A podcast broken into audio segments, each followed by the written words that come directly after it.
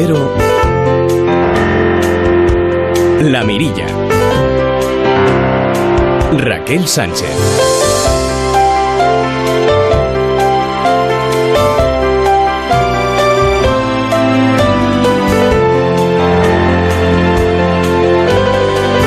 ¿cómo están? Muy buenas noches, bienvenidos a La Mirilla, dos horas de radio en el que les contamos otras noticias en un día, la verdad, con muchísima actividad informativa. Pero nos detenemos en esas otras noticias que yo creo que también son importantes, como que, por ejemplo, casi 2.000 personas ya han visitado la Casa del Oso en Asturias. Es un 40 y pico por ciento más que hace un año. Son buenas noticias en este verano de la pandemia.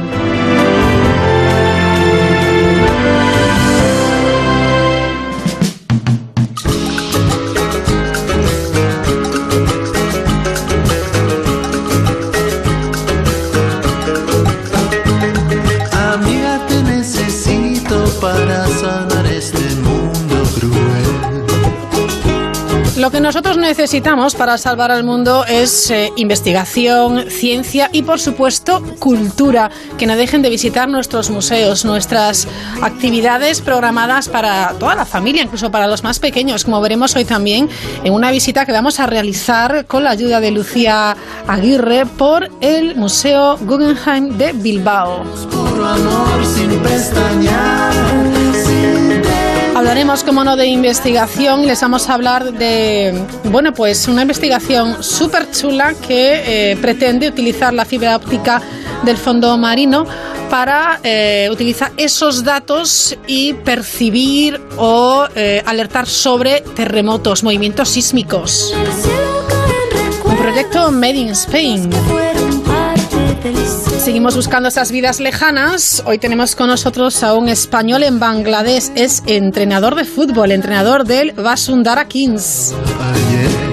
Él es Oscar Bruzón, que estará con nosotros un poquito antes de las noticias de las 10. Como cada martes también tenemos la columna El Asueto, el asueto de Marian Valverde. Sembremos puro amor sin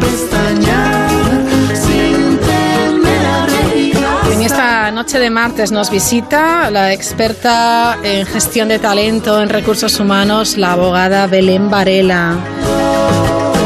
Hablaremos de oficios que se han extinguido o se están extinguiendo, nuevas profesiones e incluso conversaremos con una influencer ya veterana.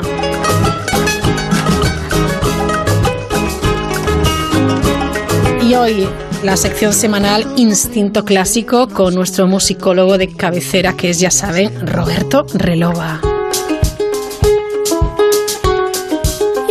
con esperanza las almas que ya no Apunten esta noticia que también nos ha gustado. Los comercios chilenos ya no podrán entregar bolsas de plástico a sus clientes conforme a la prohibición aprobada hace dos años, que finalmente ya ha entrado en vigor en toda su extensión. Chile dice adiós a las bolsas de plástico.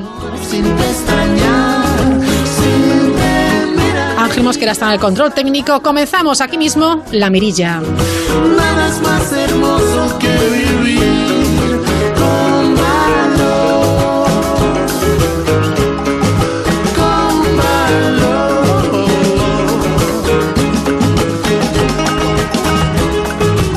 Hoy arrancamos contándoles una iniciativa que es eh, muy interesante y es que investigadores eh, españoles mm, transformarán la fibra óptica del eh, fondo marino en una red sísmica para detectar terremotos. Arancha Ugalde, ¿qué tal? Buenas noches.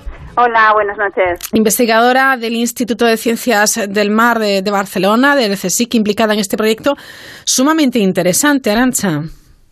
Pues sí, la verdad es que es un proyecto pionero en, en España. En el mundo hace pocos años que, se están desarrollando este tipo de, tecnologías.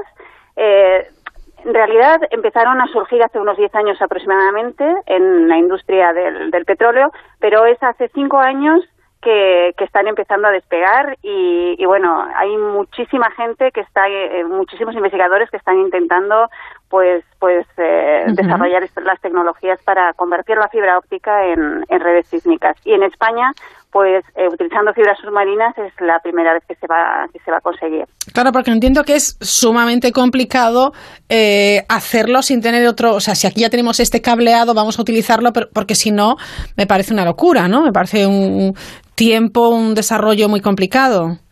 Claro, nosotros claro, tenemos que pensar que para detectar terremotos eh, pues fundamentalmente tenemos estaciones sísmicas. Una estación sísmica pues es un instrumento que se pone en un punto. Entonces están fundamentalmente en, tierra, que es donde más sencillo y más barato es instalarlas. Pero claro, la mayor parte del, del mundo está recubierto de océanos y aunque existen estaciones permanentes submarinas, que bueno, que con, con un coste económico bueno impresionante, también existen redes temporales de, de OBS que se llaman, ¿no? De Ocean Bottom Seismometers, seismómetros de fondo marino, eh, se, se, instalan de forma temporal, pero claro, el, el coste es, es grande, pues los barcos que tienen que los a desplegar Además, estos instrumentos, claro, necesitan alimentación eléctrica para funcionar y entonces, pues lo que se hace es ponerlos durante un periodo de, de tres meses aproximadamente, que es lo que les van a durar las baterías. Y los datos, los datos, claro, el instrumento los guardan y hasta que el, instrumento no vuelve a la superficie del mar y se recuperan, pues estos datos no están, no están disponibles. Quiere decir que las dificultades son muy grandes para, para instalar eh, sismómetros en el fondo del mar.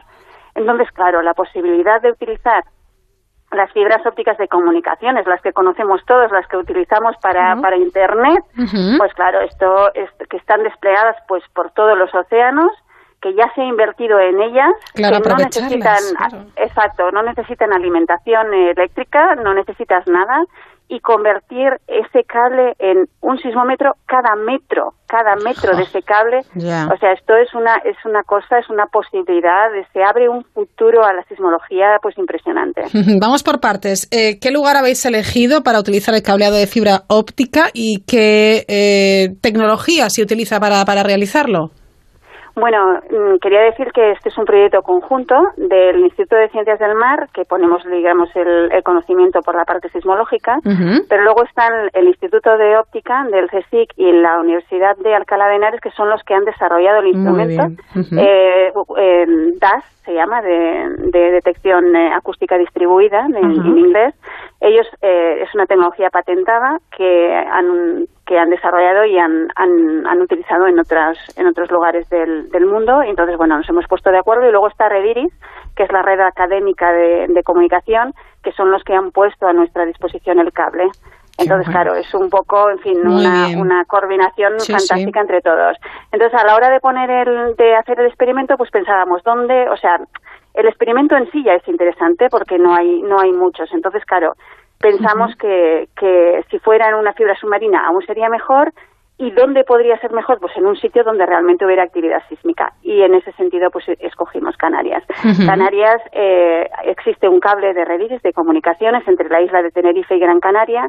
Y justamente en, en, el, en el medio de estas islas hay una falla, que se llama la falla del medio, que no está bien conocida, su estructura no está bien conocida, porque claro, las estaciones sísmicas están en las islas. Entonces la parte marina no está bien, no está bien monitorizada y el hecho de, poder utilizar el cable que pase por allí, pues nosotros creemos que nos va a ayudar a, detectar muchísimo mejor esos terremotos y poder definir esa falla. Bueno, es una chulada de proyecto, la verdad. Y uno, una vez que nos lo has explicado, Arancha, pensamos, ¿cómo no se ha hecho antes? Sí, claro, claro. Bueno, de una dificultad, claro, parece sencillo, ¿no? Pero si os explico un poquito así cómo funciona, pues es, cómo puede funcionar esto, ¿no? Pues, pues, pues el, el, lo que se hace es se, se, dispara un, un rayo de láser a través del a través de la fibra óptica.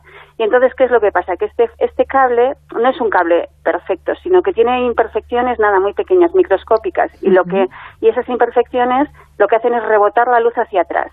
Y entonces tenemos nuestro instrumento, el interrogador, que lo que hace es medir esa luz que vuelve hacia atrás. Entonces, eh, normalmente, claro, esas imperfecciones no cambian, siempre están ahí y entonces la luz siempre vuelve igual. Pero eh, cuando hay factores externos, como puede ser la temperatura o pueden ser cambios de presión, y en nuestro caso las vibraciones del suelo debidas a terremotos, pues esa luz que vuelve hacia atrás cambia porque esas imperfecciones se están moviendo. Y el interrogador pues es capaz de medir esos cambios en la luz y convertirlos a movimiento del suelo. Qué bueno. es una, es una maravilla. Sí sí, sí, sí, sí, es una auténtica gozada. ¿Cuándo, eh, eh, no sé si se han empezado ya a instalar los dispositivos o cuándo se recogerán los primeros datos, Arancha? Pues el dispositivo lo instalamos el, hace un par de semanas mm. y estarán registrando durante todo el verano y en septiembre los, los recogeremos y entonces es cuando empezaremos a analizar los datos. Qué bueno, porque eh, además esta tecnología supongo que de alguna manera va a, revolucionar la toma de datos en sismología. Claro, eh, claro, claro. Bueno, a ver, nosotros ahora estamos un poco a la espera también de ver, porque es un experimento, ¿no? Entonces no, no, es una cosa que esté. Vamos a, esperar a ver cuando recojamos los datos, pues qué tipo de datos hemos recogido, ¿no? Por ejemplo, una cosa pues que ha habido la semana pasada creo que fue, hubo un terremoto en Alaska de magnitud eh, superior a 7 y entonces bueno pues estamos viendo a ver a ver si este dispositivo ha sido capaz de detectarlo además de los posibles terremotos que ha habido en la falla del medio y otros datos además que estamos esperando ver si si, si este instrumento ha sido capaz de registrar pues son unas señales muy extrañas que siempre se registran en, en los sismómetros de fondo oceánico que no están bien bien explicadas. Son son unos unas señales que se cree que pueden ser debidas a emisiones de gas. Entonces, claro, eh, puede ser que también fueran debidas a las corrientes oceánicas, no se sabe. Entonces, si el cable está enterrado, si es debido a emisiones de gas, las va a detectar, pero si es debido a corrientes oceánicas, no. Entonces también estamos un poco a la espera de eso. Y además, pues las señales de mamíferos marinos, como las ballenas, que también se estudian con sismómetros de fondo oceánico y es posible que el, que el, que el cable también sea capaz de detectarlas y con ellos pues puedes ver el comportamiento de estos de estos qué Bueno, qué bueno. Al final eh, monitorizas todo lo que puedas a través de estos cables de, fibra óptica. Exactamente, exactamente. Normalmente los experimentos eh, sismológicos tienen un objetivo, un objetivo muy claro. Pero en este caso es muy amplio, es muy amplio. Es, es ver todo el tipo de señales que podamos que podamos registrar. Bueno, lo dicho, es una investigación súper chula y que seguirá avanzando eh, con, con, el tiempo, si se sigue apostando como tiene que ser por, por la ciencia y la investigación, porque estamos ante, bueno, pues un, un sistema mm, súper interesante. Se ha venido investigando y esperemos que se siga haciendo, porque las aplicaciones, las aplicaciones Arancha vemos que se pueden ir ampliando eh, todavía un poquito más a otros campos. Sí, sí. Bueno, eh, donde está muy desarrollada esta tecnología, que es donde se ha ido utilizando, pues es, para detecciones de intrusiones, por ejemplo, ¿no? eh, porque claro, esto es, esto es relativamente sencillo porque porque intrusiones eh, pues de perímetros o incluso en la industria del petróleo pues de, de, tuberías de, de, ah, de, gas o de lo que sea. entonces claro eh, es, es relativamente sencillo detectar el punto donde ha habido una intrusión, que se haya podido cortar el cable o lo que sea. Entonces, en, en, nuestro caso es más complicado porque además de, detectar el, el, punto, o sea, no, no, no, no es un punto en realidad lo que queremos detectar, sino que queremos detectar una onda P, una onda S y además lo que es muchísimo más difícil es la amplitud, o sea, poder poder saber eh, realmente cuántos micrómetros o cuántos nanómetros se ha desplazado el suelo. Esto es más complicado. Pero bueno, aparte eh, hay otras muchísimas aplicaciones eh, hay fibra óptica pues distribuida pues por todas partes y entonces claro pues se pueden medir muchísimas cosas. Bueno es pues una revolución sí sí sí y, tanto que sí de verdad eh, me parece una, una maravilla. Pues Arancha Ugalde gracias por explicárnoslo y sobre todo enhorabuena por este gran trabajo. Seguid trabajando también. Muchas gracias a vosotros. Un abrazo grande hasta luego. Hasta luego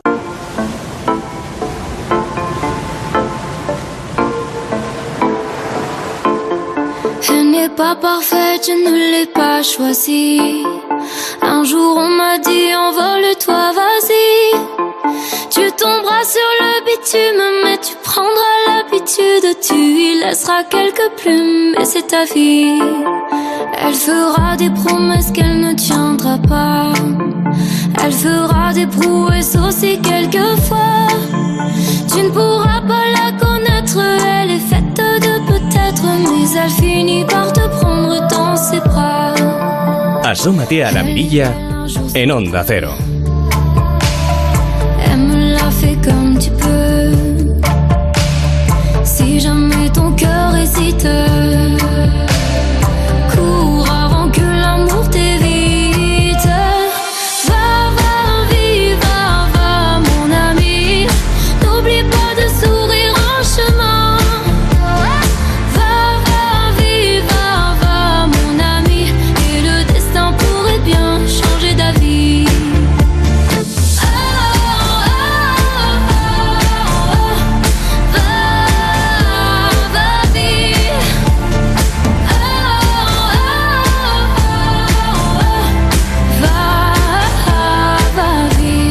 Paseo artístico de hoy. ¿Qué les parece? Nos vamos a Bilbao, al Museo Guggenheim. Lucía Aguirre, ¿qué tal? Buenas noches. Hola, buenas noches. Curator de este gran museo. Me apetece muchísimo meterme en esa habitación amarilla. Estoy deseando eh, estar allí, disfrutar, ver. Me parece un sueño. Sí, la verdad es que es impresionante. Es parte de la exposición de Olafur Eliasson, sí. que tenemos ahora en el museo y que tenemos la suerte de que en estos tiempos tan difíciles hemos conseguido que los prestadores eh, nos la dejen ampliar hasta el 4 de abril del año que viene. Entonces es una oportunidad única para poder ver esta gran exposición que inauguramos a fin, en febrero. Entonces no hubo mucho tiempo para que la gente la pudiera ver. Ahora hablamos un poquito más de, qué es lo que nos podemos encontrar, deteniéndonos donde tú quieras detenerte, Lucía Aguirre, pero es verdad que esta, bueno, pues esta obra a mí me ha, me ha cautivado. ¿Por qué? ¿Por qué me ha cautivado tanto? ¿Qué, crees que hay detrás de esta obra del artista danés islandés? Pues eh, él al final, eh, Olafur Eliasson ah, trabaja con nosotros, nosotros somos parte de la obra y esa obra lo que hace es que nos percatemos de cómo vemos los colores a nuestro alrededor. Al final se trata de la luz que incide en nuestros ojos, la que permite que veamos esos colores. Si esa luz la cambias a una frecuencia monócroma, como es el color amarillo, todo eh, se transforma en matices de negros y grises. Entonces, los volúmenes, las formas, pequeños detalles que se te escapan muchas veces por el color, se ven mucho más los movimientos, etcétera. Entonces ves todo eh, de una manera muy diferente. Y cuando entras allí la experiencia es muy chocante y te empiezas a percatar de todas esas. Además te hace pensar que, claro, no todos recibimos la luz de la misma manera, por lo tanto tampoco todos vemos los colores de la misma manera. Y es muy interesante todo este, todo este juego, toda esta implicación de nuestros sentidos eh, con las obras de Olafur Eliasson es una maravilla, es una auténtica experiencia. Bueno, Lucía, si eh, vamos este verano, que espero que sean muchas las personas que, vayan a Bilbao y disfruten de, de, este museo tan maravilloso, cuéntanos qué nos vamos a encontrar, qué destacarías. Pues es que mm, la verdad es que está todo el museo fantástico, porque empezando por la tercera planta donde tenemos las obras maestras de nuestra colección y a la gente que le guste el expresionismo abstracto, por ejemplo, puede haber puede ver nuestro Rothko, que es una absoluta maravilla, solamente existe otro similar en el mundo, o nuestra antropometría azul de Yves Klein, o ver eh, la Marina de Richter, un fantástico, preciosísimo eh, alabastro de Chillida, o es que es, eso solo por eso ya es solo colección. Luego tenemos una preciosa exposición que para mí es una absoluta maravilla, que es de la artista brasileña Ligia Clark, que, que, está centrada en, sus en su periodo formativo, de 1948 a 1958. Es la Ligia Clark más desconocida. Y para mí ha sido un gran descubrimiento. Lo ha comisariado Janine Guimaraes, una comisaria Guggenheim también, y ella eh, se ha centrado en este periodo que en las grandes retrospectivas de Ligia Clark siempre se ha olvidado un poco, pero sin embargo las pinturas, hay maquetas de diseños que hizo de arquitectura para espacios. Es impresionante, es una belleza de exposición y el público no se la debería de perder porque es realmente única. Conseguir esas más de 80 obras de la etapa temprana de Ligia Clark, creo que es algo que no se va a poder, que no se va a reproducir en mucho tiempo. Bueno, habrá que aprovechar la, oportunidad. Estoy aquí echándole un vistazo, por ejemplo, al violenchista, que es eh, impresionante. Año 51. Sí, la exposición, eso, llega hasta el año 58, porque ya en el 59 ella entra en el movimiento neoconcreto, igual es ya la Alicia Clark más conocida, pero sobre todo la, primera y la segunda sala, que son las salas cuando ella empieza y luego cuando viaja a París, coincide con Leger, eh, su regreso a Brasil, esa etapa hay, sobre todo esa etapa del regreso a Brasil, la segunda sala para mí es una joya, de esas en las que puedo estar horas. Sí, ¿verdad? Me encanta. La verdad es que es, ha sido para mí ha sido un descubrimiento. Y eso es solamente en la tercera planta. Luego ya vamos bajando y en la segunda planta tenemos toda la exposición de Olafur Eliasson en la vida real. Que en esta exposición, bueno, es un recorrido completo por la trayectoria de Olafur Eliasson, es un recorrido en el cual todas las preocupaciones, todos los temas que ha trabajado desde sus inicios, desde los años 90 hasta la actualidad, están recogidos. Es una exposición en la que el público eh, forma parte de la misma, interactúa con la exposición y, y la completa y es una exposición realmente pues es que no sé por dónde empezar. Por ejemplo hay una hay una hay una sala dedicada a las maquetas más de más de cuatro creo que son 450 maquetas que realizó sigue trabajando en ello eh, eh, que ahora están depositadas en el Moderna Musée eh, son maquetas las que parte la idea de una primera cúpula geodésica que quería realizar. Estas maquetas algunas sirven para realizar proyectos que, que ha hecho, puentes que podemos ver en ciudades europeas, edificios, todos partiendo, todos partiendo de la geometría que surge de la naturaleza. Es impresionante. Y luego también hay piezas en las que juega con la luz, nosotros somos partícipes, hacemos dibujos de luz de diferentes sombras en las paredes, eh, piezas en las que eh, reconstruye una cascada gigante en el exterior del museo eh, utilizando andamios. Esa idea de reconstruir la naturaleza y llevarla a un, a un elemento en el cual técnicamente no es natural porque al final la naturaleza y la cultura siempre están relacionadas, pero el traer una cascada a un museo, traer una pared de, de, líquenes a un museo o esos elementos tan característicos, Eliasson lo hace de una manera muy eh, quiere que, sea evidente la tecnología que usa, quiere que veamos los andamios, quiere que veamos las máquinas. Cuando reconstruye un arco iris en la obra Belleza, que es una auténtica maravilla, que es una pieza temprana, que es una fina capa de lluvia, de esa que cae en el norte, que aquí, aquí llamamos sirimiri, pero todavía más fina, en la cual se proyecta la luz y entonces se va creando un arco iris que tú vas viendo ese arco iris según te vas moviendo. Y los otros visitantes, claro, ven otro arco iris diferente al tuyo, porque según tú vas cambiando, por eso es toda la segunda planta es una absoluta maravilla. Y ya en la, y en la segunda planta ya podemos echar una primera mirada a dos piezas de la colección. Por un lado, la materia del tiempo de Richard Serra, que es, mm, para pues, es, es impresionante y el poder deambular y el poder eh, transitar por esta obra, entrar en las torsiones elípticas, en los toros, las esferas, es una maravilla. O la pieza de Jenny Holzer, que también es una pieza muy especial, con sus truismos, sus textos, en los que habla, en este caso se trata de una obra que los primeros textos los hizo para un programa sobre el SIDA, luego fueron reutilizados en en una bienal que se produjo en Florencia, por eso el texto se llama Arno, y luego fue preparado especialmente para, para instalarlo aquí en el museo y ya podemos bajar a la primera planta. Esas dos piezas las podemos ver desde la segunda planta, pero para acceder a ellas tenemos que ir a la primera planta. Y en la primera planta tenemos una fantástica exposición dedicada a Richard Atzwager, una exposición que hace un recorrido total por su trayectoria, este, este artista que rompió muchos moldes. Además, esta exposición para nosotros es especialmente tenemos una relación muy especial con ella porque fue el último proyecto que comisarió el, grandísimo curator Germano Chelan, que ha ah. fallecido recientemente.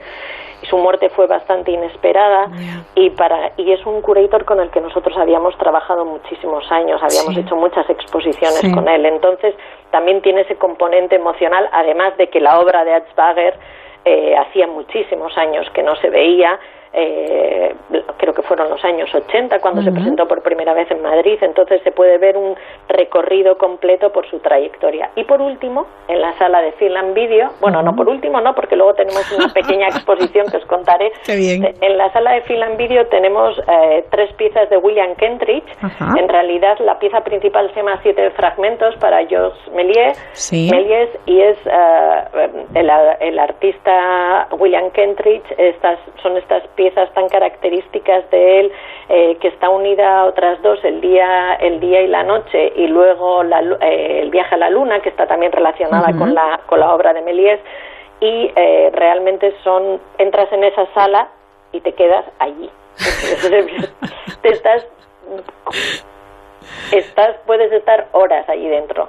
Y luego por último quería hablar de una pequeña exposición que tenemos todos los años y que este año también la tenemos. A pesar de todo lo que ha sucedido, lo hemos tenido que hacer de una manera diferente, que es la de aprendiendo a través del arte, que es un programa precioso que hacemos con niños que durante todo el año trabajan con artistas, se seleccionan colegios y estos artistas van durante todo el año a trabajar con los niños y al final del año todo ese trabajo realizado se muestra en una exposición y este año la hemos mostrado también. No hemos hecho el evento que solemos hacer, que es uno de mis preferidos en el museo, que les hacemos una rueda de prensa, vienen todos los colegios. Qué bueno. Es, bueno, tienen un cóctel, que es el cóctel más divertido del mundo.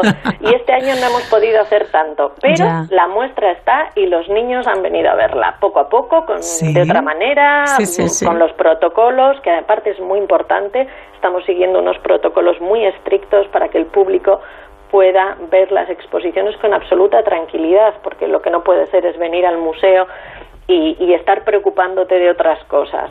Aquí la gente entra, tenemos recorridos marcados para que la gente no se encuentre en pasillos estrechos, etcétera. Luego, además, eso, el control de la temperatura. Estamos siguiendo los estrictos protocolos que hay que seguir, porque al final hay que ver el arte, hay que venir a los museos, pero además hay que estar tranquilos cuando lo haces. Exactamente, uno tiene que ir a, disfrutar únicamente pendiente de lo que está sintiendo, viendo o formando incluso parte, como hemos visto, de, una obra de arte, que es un auténtico, un auténtico lujo. Y luego está efectivamente el, museo en sí, que es pues otra obra de arte. sí, es una maravilla. El museo, la arquitectura de Gehry es una arquitectura especial, además es una arquitectura que trabajando en el museo yo siempre digo, es una arquitectura, mucha gente piensa que igual la arquitectura puede comerse el arte, todo lo contrario. Es una arquitectura que funciona para mm, artes de diferentes etapas, tiempos, que se adapta perfectamente. Es una arquitectura que es una maravilla. Por ejemplo, poder tener una sala, me acuerdo una exposición que tuvimos de Brancusi, una de las salas más grandes, la 208, con esas formas circulares y cinco pájaros en el espacio de Brancusi, que eran muy pequeños y la sala era inmensa, era espectacular. Y al final, un gran artista en este museo crece. Qué gozada, la verdad, Lucía. Es una, es una maravilla poder seguir visitando nuestros maravillosos museos y tener la oportunidad de, hacerlo con toda tranquilidad y, aprendiendo y, bueno, pues sintiendo, percibiendo todas esas sensaciones. ¿El verano cómo va en líneas generales en el Guggenheim? ¿Sí? Va bien, no como otros veranos, es un verano muy diferente, pero la verdad es que estamos teniendo público el público local además se está animando mucho a venir, sobre todo por el hecho de que igual normalmente en verano tenemos muchos, muchos visitantes, muchas colas, etcétera, ¿no? Y ahora están disfrutando del museo de una manera diferente. pero la gente está viniendo, que es lo importante, que todos eh, consumamos cultura. Yo soy muy... Hay que, hay que ir al cine, hay que ir al teatro, etcétera, etcétera. Es importante durante todo este tiempo creo que hemos estado encerrados nos han ayudado mucho y creo que todos tenemos que poner, ¿no? Está claro que la ciencia nos salva y la cultura también, sin duda, no hay ninguna duda. Pues eh, Lucía, Lucía Aguirre, curator del Museo Guggenheim de Bilbao, gracias por estar esta noche con nosotros, enhorabuena por este gran trabajo que, que realizáis y a disfrutar del verano, este verano con mucha cultura, ¿vale? Sí, muchísimas gracias. Buenas noches. Buenas noches.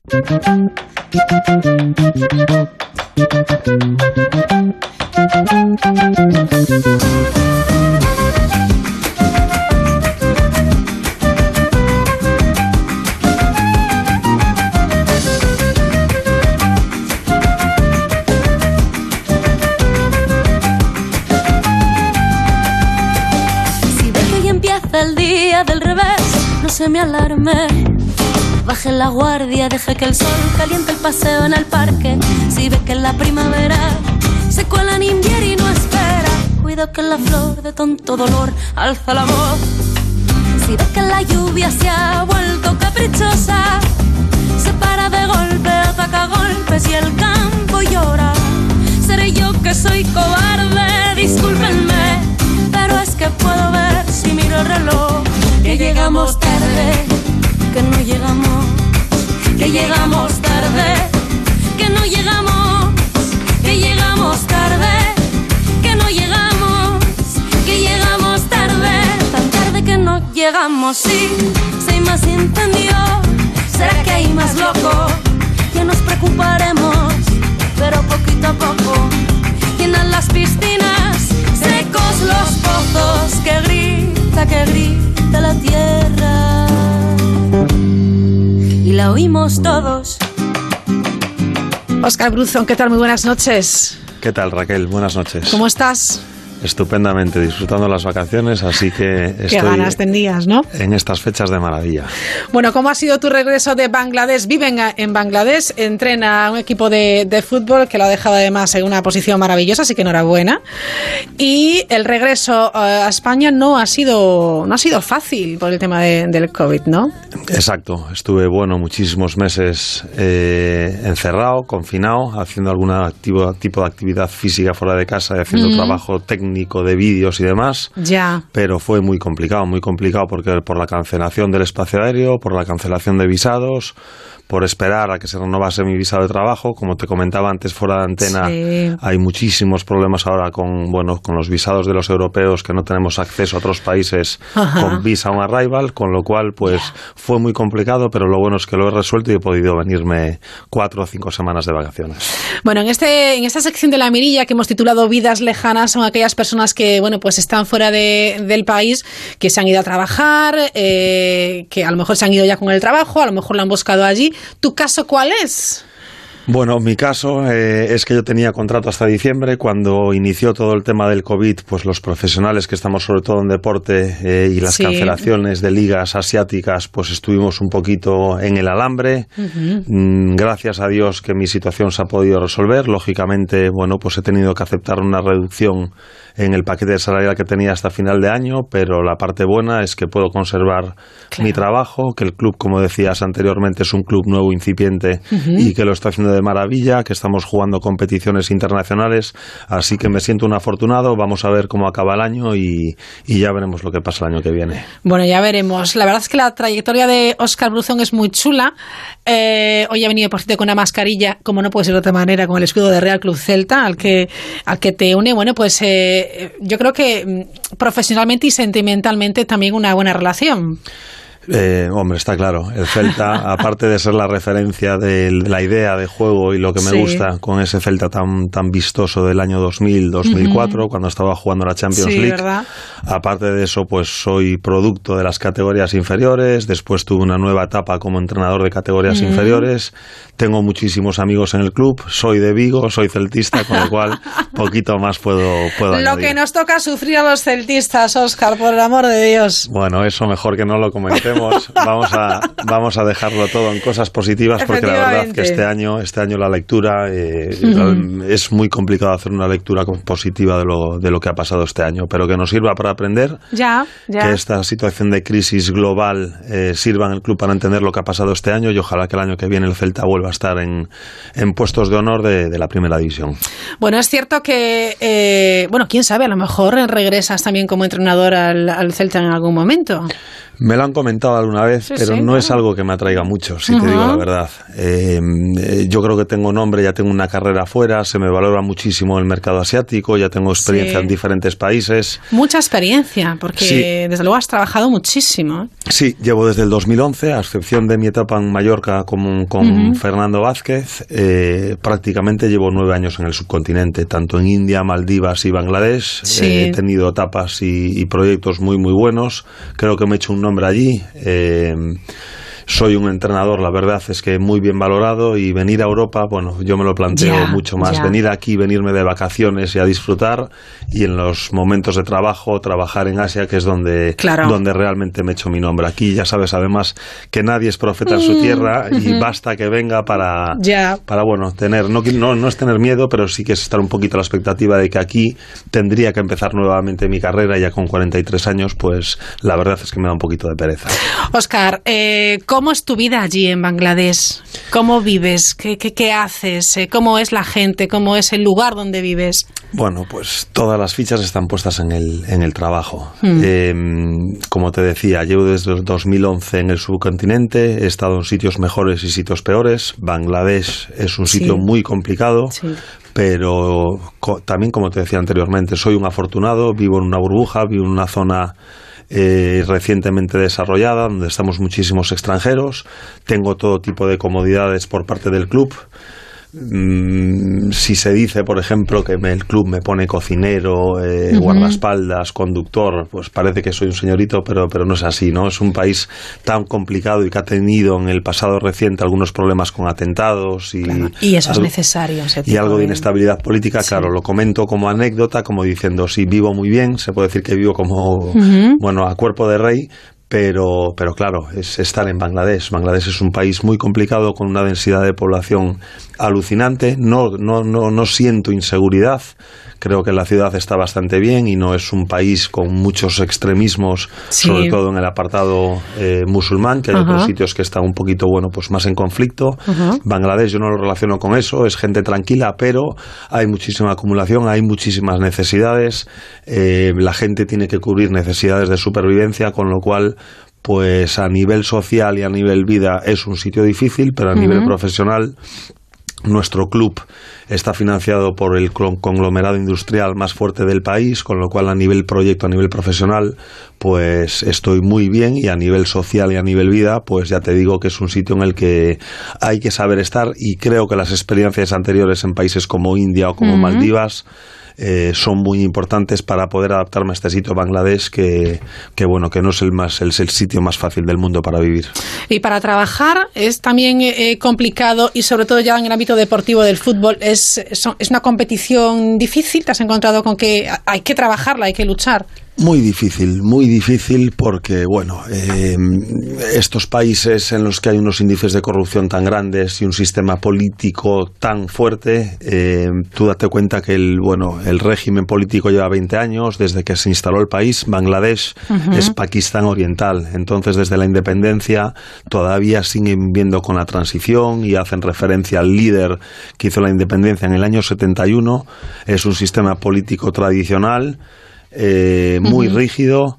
Eh, te quiero decir esto porque hay clubes que son afines al régimen político. en todos los clubes hay políticos, se rigen por políticos, no se rigen como aquí, como sociedades anónimas deportivas, ¿eh? en los que hay ingresos. Hay un club que es el tradicionalmente más successful, más laureado de Bangladesh eh, y en nosotros como equipo nuevo, pues sí que hemos entrado con un presupuesto muy fuerte y con ganas de hacer las cosas bien desde el principio. Nos ha salido muy bien, pero nos hemos encontrado muchísimas barreras que creo que no, no viene a cuento ahora que las defina, porque son muchísimas cosas, desde calendario hasta campos, árbitros, rivales, eh, bueno, pues muchísimo fútbol. No esperabas tanta conflictividad en, en, el mundo del fútbol. Exacto, es, ya te digo que es un tema que está muy controlado y muy, muy eh, ligado al sistema político y nosotros como equipo nuevo, fuerte, con una inversión eh, tanto a nivel de extranjeros como de jugadores locales, tenemos a 10 jugadores que están en la selección. O sea, hemos empezado muy fuerte, pero a pesar de que te diga esto,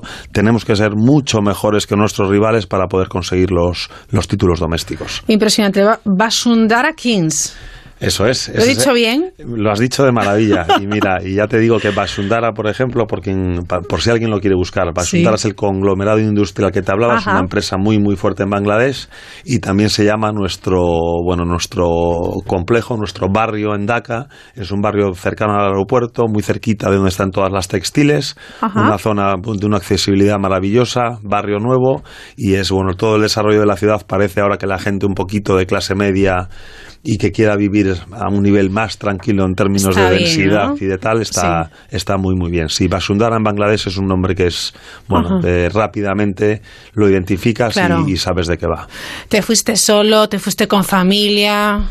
Me fui con mi novia y desafortunadamente la cogió de vacaciones en Goa. Yo trabajé en Goa, nos conocimos en Goa. Ella estaba en Goa con, cuando pasó todo el tema del COVID, con lo cual no pudo regresar a Bangladesh. Tuvo que cogerse un vuelo de evacuación a Kiev.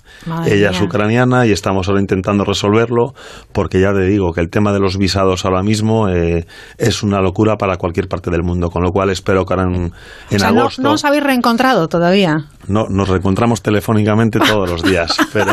¿Cuánto tiempo hace que no la ves, Oscar? Pues ya te digo, desde febrero. Desde, desde, febrero y, ella además en, Ucrania y sin poder salir de allí. Pero bueno, es la situación que nos es pasa lo que a Hay, ¿verdad? Es que ahora mismo en el mundo tienes un visado de trabajo y sales para trabajar o, no te puedes mover. Aquí en Europa no lo vemos porque hay movilidad dentro de la Unión Europea, pero cuando ya abres fronteras, eh, el mundo está completamente cerrado. A ver, a ver si, se va, si se va solucionando poco a poco. A ver, a ver, a ver cómo va yendo la, la situación. Ahora te vas en dos semanas, me decías antes, ¿no? Vuelves a Bangladesh en dos semanas. Eso es, el 19 de, el 19 de agosto tengo prevista la vuelta. Vamos a trabajar del 20 al 1 de septiembre con el grupo de jugadores que estuvieron lesionados antes del confinamiento para hacer un preacondicionamiento y a partir del 1 de septiembre empezaremos la, la pretemporada grupal de cara a preparar la competición internacional que la empezamos el, el 24 de, de octubre. Ajá, bueno, pues tienes trabajo por delante también muy, muy chulo, muy interesante. Eh, ¿Dhaka? Sí, Dhaka es, Dhaka la, la capital de Bangladesh. Es una ciudad en la que casi no sabemos ni el número de habitantes que hay. Se dicen que hay unos 15 millones de habitantes. Se dice que, fíjate, es increíble. pero yo creo o sea, no quiero, no quiero pensar, Oscar, cómo cuentan los positivos en coronavirus, por ejemplo. Eh, eh, hay muchísimas cosas. Mira, te puedo contar anécdotas. Yo tengo jugadores, por ejemplo, no es obligatoria la partida de nacimiento en Bangladesh. ¿Qué dices? Con lo cual, cuando los jugadores empiezan a jugar en la selección nacional, a lo mejor tienen 25 o 27 años, pero es en el momento en el que se sacan el pasaporte.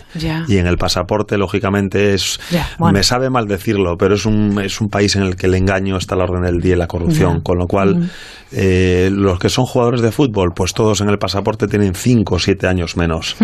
Eh, lo que me comentabas ahora de registro de COVID, pues igual que en abril aquí, no había test, no sabíamos cuál era la situación y en Bangladesh estamos un poquito en eso. Eh, por ejemplo, en hospitales, Bangladesh es un país que copia un poquito lo que pasa en los países fronterizos. Se han dado cuenta que el primer problema del COVID está en los sanitarios, en la gente que atiende, que está en la primera línea de batalla, con lo cual en Bangladesh la reacción, como hay muchísima medicina india, dependen de los indios en los hospitales privados y demás, pues creo que un, un 60 o un 70% de la plantilla de médicos lo primero que han hecho es abandonar el país. Eh, si vas a un hospital con, indi, con indicios de COVID, pues posiblemente no te dejen pasar. Eh, ¿Y tú te, vas en dos semanas? ¿No te vas con, cierto temor o te vas tranquilo? ¿Cómo te vas? Yo me voy tranquilísimo. Yo, vamos a ver, eh, no temo el COVID personalmente, pero sí que temo pues todo el tema familiar, pues mis padres, abuelos, eh, el contagiarse a, a, las personas de riesgo. Ya te digo que llevo muchos años fuera, no soy una persona temeraria. En los sitios en los que estoy, lo peor que podría pasar es que me fuese con miedo. Eh, tampoco quiero decir que sea un valiente, sino que me ajusto las condiciones, hay que tener precaución y espero que tanto yo como mi cuerpo técnico como los jugadores pues hagamos el protocolo necesario para estar a salvo y poder competir sin problemas y no estar en, ninguna situación fea eh, a este respecto. Bueno, esperemos que todo vaya fenomenal. ¿Qué es lo más rico que has probado en Dakar? Lo más rico que he probado en Daca, pues el mango. La verdad es que es el mango. Sí, sí, sí. La fruta, bueno, en estos países de calor creo que las frutas es lo que... Riquísimo, ¿no? Sí, son riquísimas. Eh, hay un mango que se llama haribanga, que es autóctono de, Bangladesh, que es maravilloso. Y en cuanto a la comida habitual, pues la verdad es que no me gusta mucho porque es muy picante. Claro. Y la dieta es un exceso de hidratos de carbonos desde por la mañana, a mediodía y noche comiendo arroz, con un poquito de dal, la proteína, lenteja, garbanzo y la variedad pues no es mucho mayor. Vaya, ¿qué tipo de música se escucha allí? ¿O tú pasas de la música local? Eh, Será rarita. No, oigo mucho la música local, pero por dar una referencia creo que son muy cercanos a Bollywood, a la música india y a la música de chico, chica con una voz muy aguda, chico con, una, muchos bailes que bueno, pues para un día para reírte y para disfrutarlo bien, pero para darle continuidad es complicado. Oscar, si va un amigo a, a ver verte a ¿dónde le llevas? Eh, si te digo la verdad, he recibido muchas visitas en años, anteriores en los otros destinos en los que he han ido a Maldivas, no me digas más, tus amigos, ¿no? claro, es que prefiero ponértelo en ese contexto. Y en Goa, y en Goa que es un sitio maravilloso en India, incluso en Mumbai, en Bangalore. He recibido muchas visitas de amigos y de familia, pero Dhaka, Bangladesh, no es el sitio que recomendaría para un amigo o para una familia venir a visitarme. De todas formas, hay sitios interesantes. Están los Sundarbans, que es donde está el tigre de Bengala famoso. sí. Está Panam City, que es la herencia de la ruta de la seda de los ingleses, que es una zona de Dhaka como si fuese Dhaka antiguo, zona muy bonita con unas ruinas. Y después tiene la zona de playa que es Cox's Bazar, cerca de Chittagong, pero bueno, hay muchísima industria de barcos.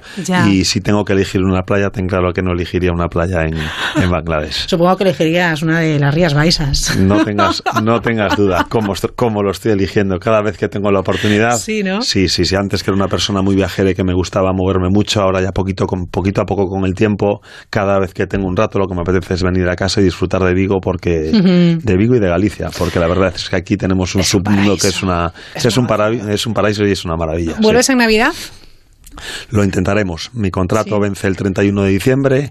Estoy muy centrado ahora, como te estaba diciendo, en hacer bien esta competición internacional que tenemos en Maldivas durante 20 días. El resto del grupo por hacer un equivalente, es como si fuese la Champions League aquí. Y en función de cómo salga y las intenciones del club y las posibilidades que yo tenga, pues vamos a ver lo que acordamos. Y si puedo venirme en Navidades, pues lógicamente me vendré, por supuesto. Bueno, pues si vienes, llámame y quedamos otra vez. Eh, me encantaría. Venga, que eh, tenemos mirillas seguro en Navidad. Oscar Gruzón, este español en Bangladesh, eh, cosechando éxitos y aprendiendo mucho, porque veo que allá donde vas aprendes, absorbes, eres como una esponja y eso está francamente bien. Cuídate mucho, ¿eh?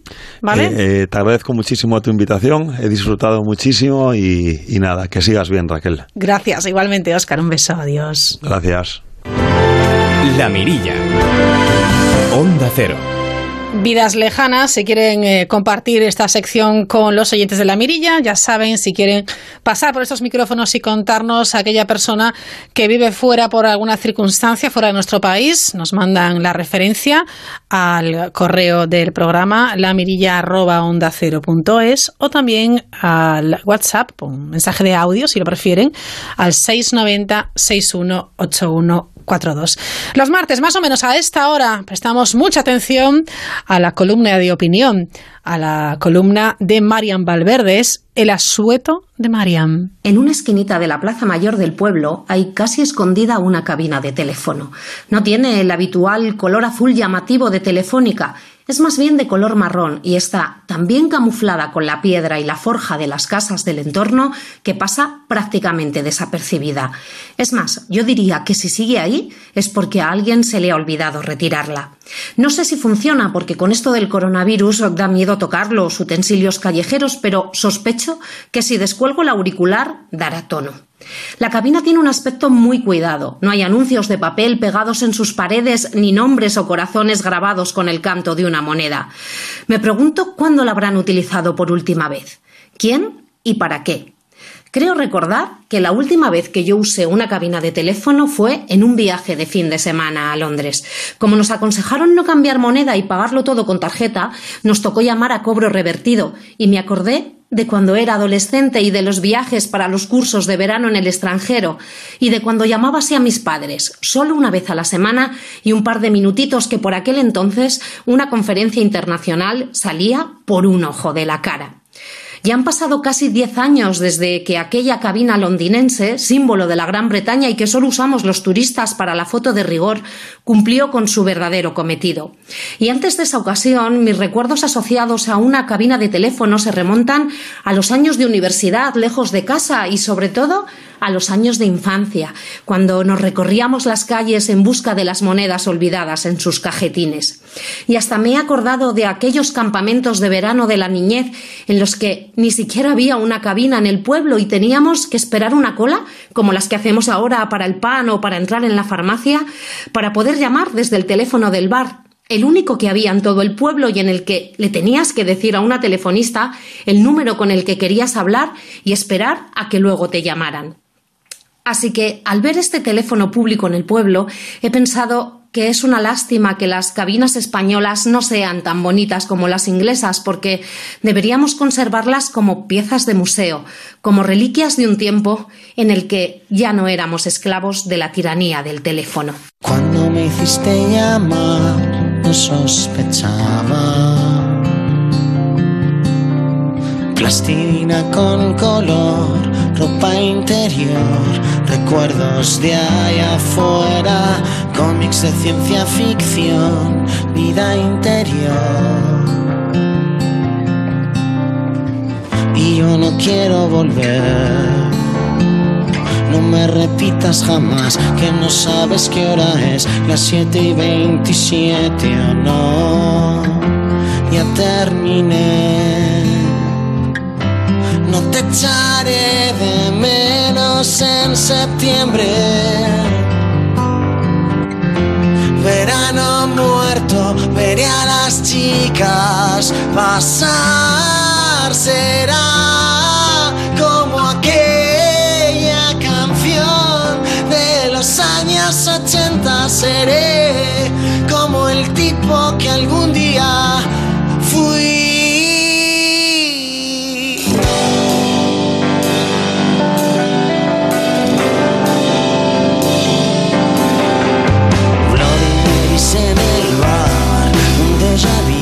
Mensajes, eh, recuerdos, instantes del pasado. Recuerdos son los años 80. Iván Ferreiro. de tu relato. El asueto de Marian Valverde la próxima semana vuelve, el próximo martes.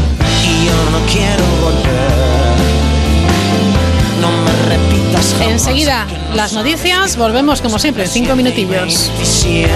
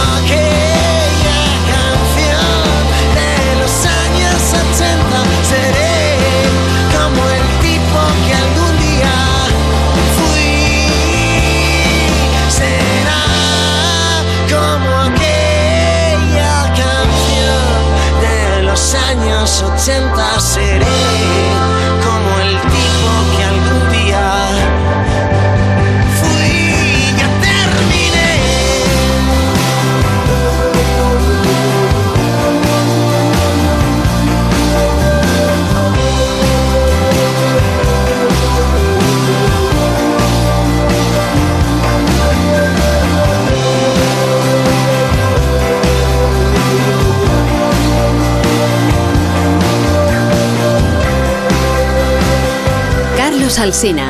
¿Cómo hacer una radio creíble? ¿Cómo se debe preparar una entrevista? ¿Cómo crear nuevos formatos en la radio? El mundo tiene preguntas. Sé tú la respuesta. Inscríbete en el máster de radio de Onda Cero y Universidad Nebrija. Entra en nebrija.com. Nos vemos en Universidad Nebrija.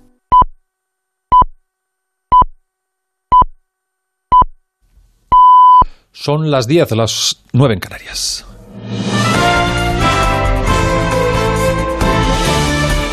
Noticias en Onda Cero.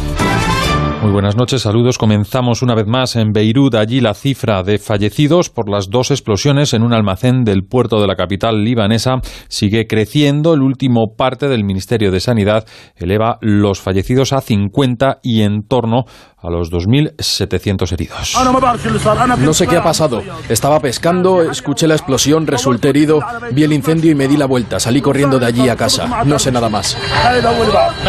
El ejército trabaja en este momento en las labores de rescate para sacar de los escombros a posibles supervivientes. Se investigan las causas de las deflagraciones cercanas al domicilio del ex primer ministro Saad Hariri. Hace unos minutos, desde el Departamento de Defensa, se apuntaba a un accidente. La información que nos llega, así como de las causas y los heridos, también de los fallecidos, sigue siendo confusa.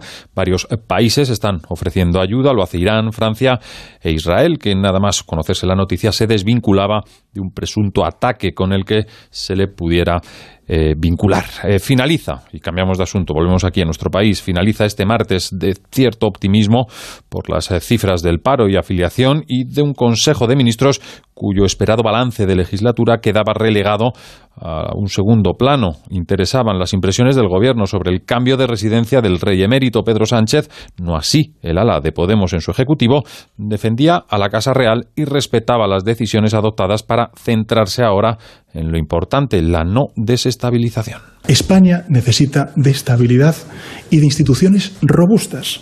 Y las instituciones robustas tienen que abonarse con ejemplaridad, con transparencia y con regeneración.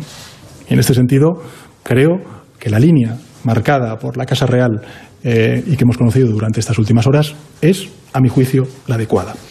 En Italia, aquellos que pensaban irse de vacaciones estos días y hacerlo en tren se han visto seriamente afectados. El contratiempo para los damnificados, la decisión del gobierno de Conte de seguir restringiendo los accesos y reducir hasta la mitad las plazas. Corresponsal en Roma, Manuel Tori. En pleno cambio de mes y de quincena, cuando parecía que iban a caer incluso algunas medidas del distanciamiento, el gobierno italiano ha confirmado, sin embargo, que los asientos en los trenes de alta velocidad están reducidos a la mitad también en agosto.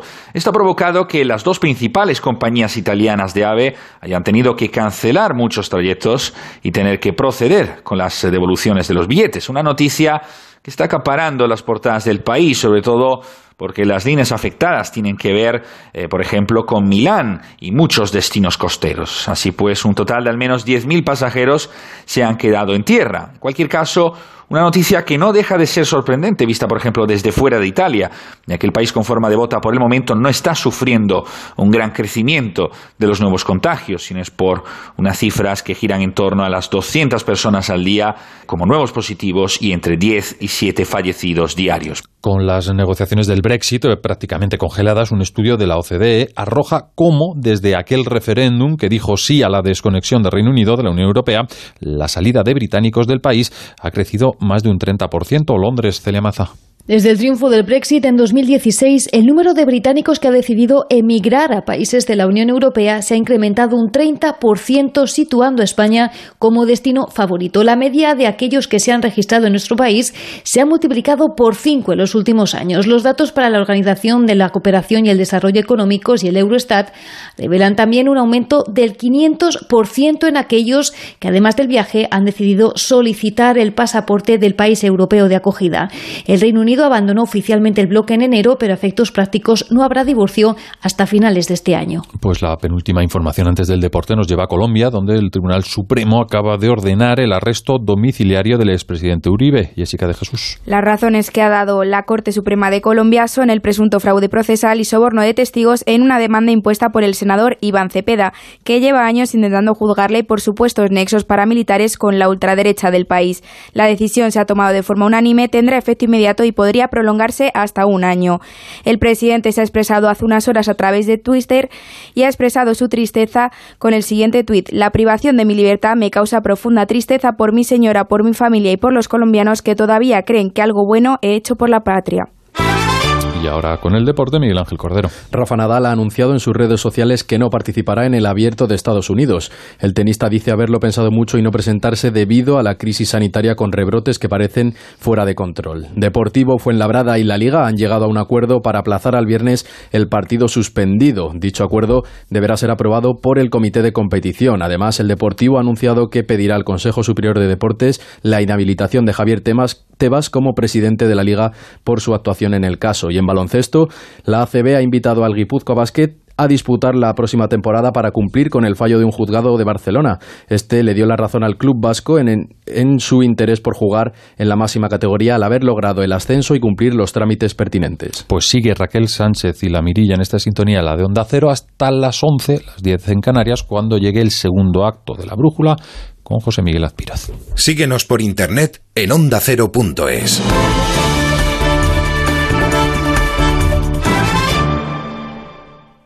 Me vine a la mutua porque no podía seguir pagando tanto por mi seguro, pero pensé, ¿y luego qué? Y luego durante la pandemia me quedé sin trabajo y mutua me ayudó pagándome una parte de mi seguro. Vente a la mutua y te bajamos el precio de cualquiera de tus seguros, sea cual sea. Llama al 902-555-485. 902-555-485. ¿Y luego qué? Vente a la mutua. Condiciones en mutua.es. Movistar Prosegur Alarmas te trae una alarma más completa, sin alta y sin permanencia, desde 45 euros al mes. Siempre que sea necesario, un vigilante acuda irá de inmediato a tu casa. Y además, Además, si eres cliente Fusión, tendrás 5 euros de descuento en tu factura. Contrátala ya en tu tienda Movistar o en el 900-200-661. Consulta condiciones en movistarproseguralarmas.es. gor, gor, gor, gor, gor, gor. Toma Energisil Vigor. Energisil con maca contribuye a estimular el deseo sexual. Energía masculina, Energisil Vigor. A ver esa foto, decir patata. ¡Hijolusa! Es que decir patata es decir hijolusa. Valde Picones, la huerta de Doña Rogelia, la granja de José Luis, patatas premium o patatas baby pat para microondas. Todas ellas de gran calidad. Patatas hijolusa. El reto de comer bien cada día.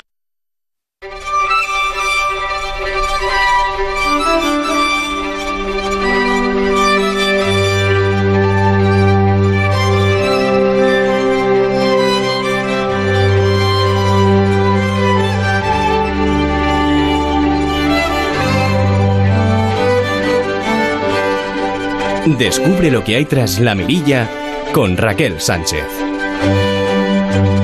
Y seguimos descubriendo oficios que se extinguen, algunos que perduran y otros nuevos. Un oyente nos ha enviado este. Hola, buenas noches.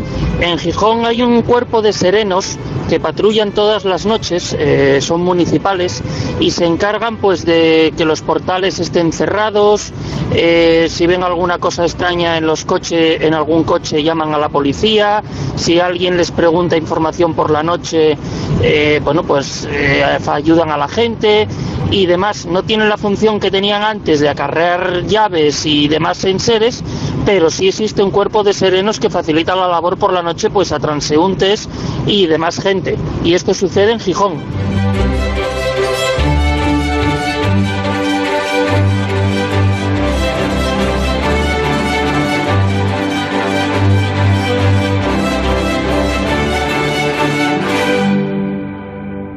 Belén Varela, ¿qué tal? Muy buenas noches. Buenas noches. ¿Qué tal ha ido esta última semana? Pues una semana muy tranquila, la verdad. Ahora que ya casi toda España está parada, pues eh, sí, sí, bien, sí, bien. Bueno, esperemos que no pare más que no, por no, culpa no, de... Que pare por ocio y por turismo y que le demos a, al- al- a Claro. nuestro, a nuestro sector estrella, le demos de comer. Pero, pero bueno, que sí, un poquito más tranquila, la verdad. Bueno, vamos a hablar con Belén Varela, ya lo saben.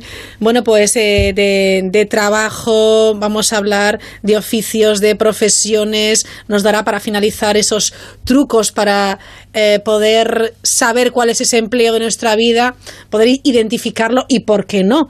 Eh, lanzarse a ello, que nunca es tarde. La Claro. pasada semana nos decía, hay personas que dicen, bueno, es que yo ya a mi edad, ¿por qué voy a cambiar? Bueno, pues igual ha llegado el momento, ¿no? Sí, sí, claro que sí. Y si, si se nos ocurre una idea que ¿Por puede no? funcionar y nos va a gustar, ¿por qué no? ¿Por qué no? Y hay muchos pioneros y pioneras de las que seguimos hablando también esta noche que han marcado, bueno, pues el camino de muchas personas que han venido detrás. Ujú.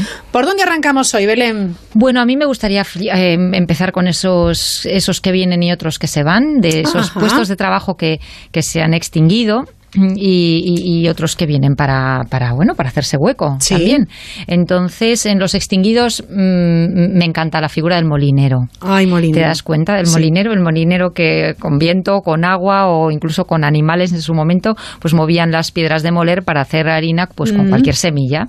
Y, y qué bien y qué buenas esas harinas que Pues sí. de antes, ¿no? No sé, porque yo en realidad no las habré probado. Si las hemos probado estaban bastante caducadas porque el molinero ya es una figura que, que lleva muchos años eh, extinguida, Me ¿no? sí, sí, sí. pero qué importancia tenía antes, porque claro, en torno a los molinos eh, se generaba muchísima economía. Así que nada, de hecho, eh, debía de ser una espalda muy fuerte porque se dice que manos de herrero y espalda de molinero.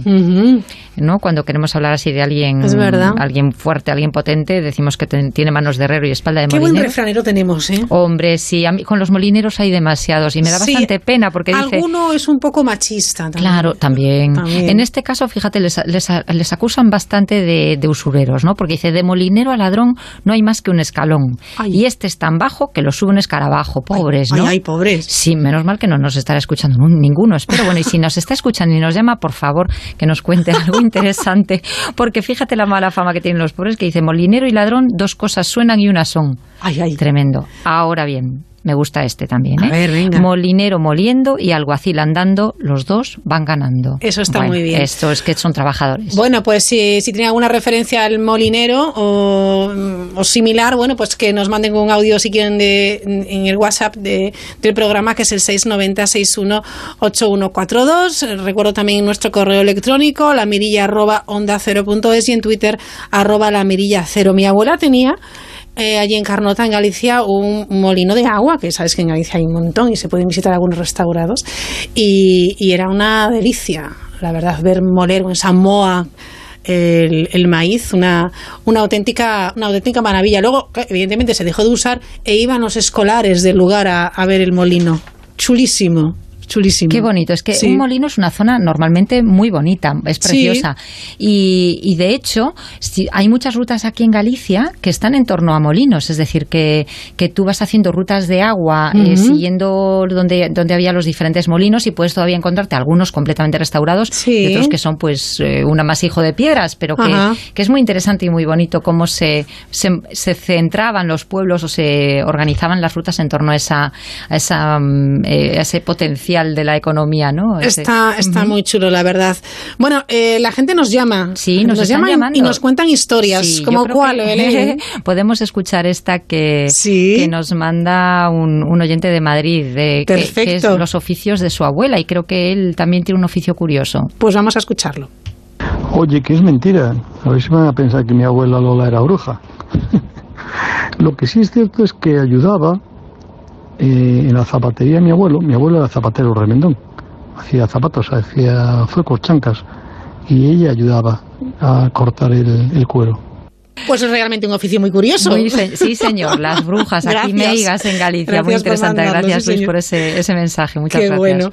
Bueno, fantástico. Seguimos. Estamos hablando de los molineros, que es un oficio que ya se ha extinguido, pero se han ido creando otros, obviamente. Efectivamente, vienen un montón de trabajos, por ejemplo, en torno a lo que sería la impresión 3D. Uh -huh. La impresión 3D no solo requiere técnicos que impriman, sino todo tipo de diseñadores eh, o de desarrolladores eh, de aplicaciones para esto, ¿no? Sí. Fíjate que donde primero se empezó a aplicar esta tecnología de impresión 3D es en el sector de aeroespacial. Uh -huh. porque um, al imprimir en 3D se, se, ofrecen pues piezas complejas, ligeras, de alta resistencia, que para este tipo de, de, sectores va fenomenal. Pero también ha resultado muy útil en el de transporte, automoción, sí. etcétera. También se están utilizando. Y por supuesto, muchísimos ámbitos que utilizan tanto la investigación como el desarrollo de, de tres dimensiones de impresión.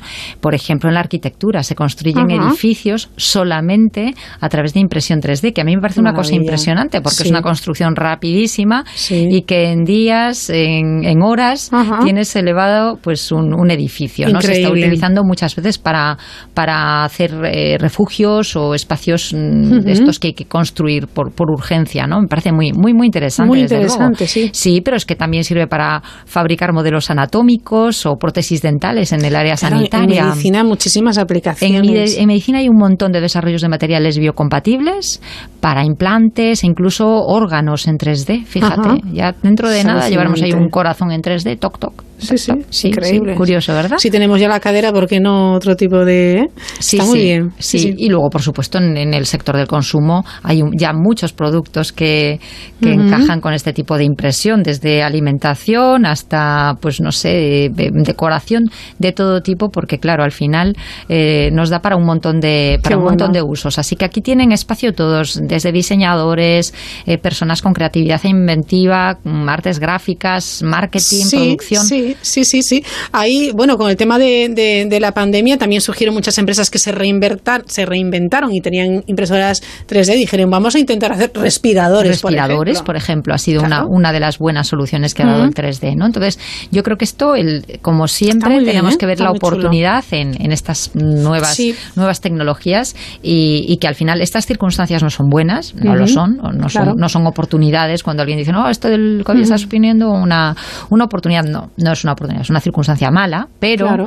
de esa circunstancia mala eh, hay que tratar de encontrar mm, pues soluciones, salidas uh -huh. con, con, los recursos que tenemos, que al fin y al cabo el optimismo es esto, no es pensar claro. que las cosas vayan mejor, sino con los recursos que yo tengo, cómo puedo hacer frente a las circunstancias que tenemos. Claro, claro efectivamente, uh -huh. recursos tanto materiales como eh, recursos que, tiene, que tiene que ver con nuestra cabeza, nuestro talento, Exacto, ¿no? que siempre subrayamos y hay personas que, mm, bueno, pues eh, ingenieros, inventores que tienen, uh -huh. la verdad, la, la, solución ahí, cuando lo inventan, dices, ¿y esto cómo no existía antes? Sí, sí, y muchas veces... Que nos facilita estos, un montón la vida. Sí, sí, cada persona que está en su casa y está con su cabeza pensando e hilando, porque a veces no hay que ser ni siquiera un gran desarrollador ni un inventor para tener una idea brillante. Así que también, también abiertos a, a ideas que se puedan Pues sí, desarrollar, ¿verdad? Pues sí, pues venga, vamos Sí, allá. sí, muy bien. Empleos curiosos, Belén Varela. Ah, yo en empleos curiosos he traído hoy un montón de empleos para las personas amantes de la higiene. ¿Qué te parece? Ah, bueno, a mí me parece muy bien, todo sea por la higiene. Bueno, no sé si te va a gustar Ah, no tanto me lo que te voy a digas. contar. No serán Sí. cosas un poco asquerosillas.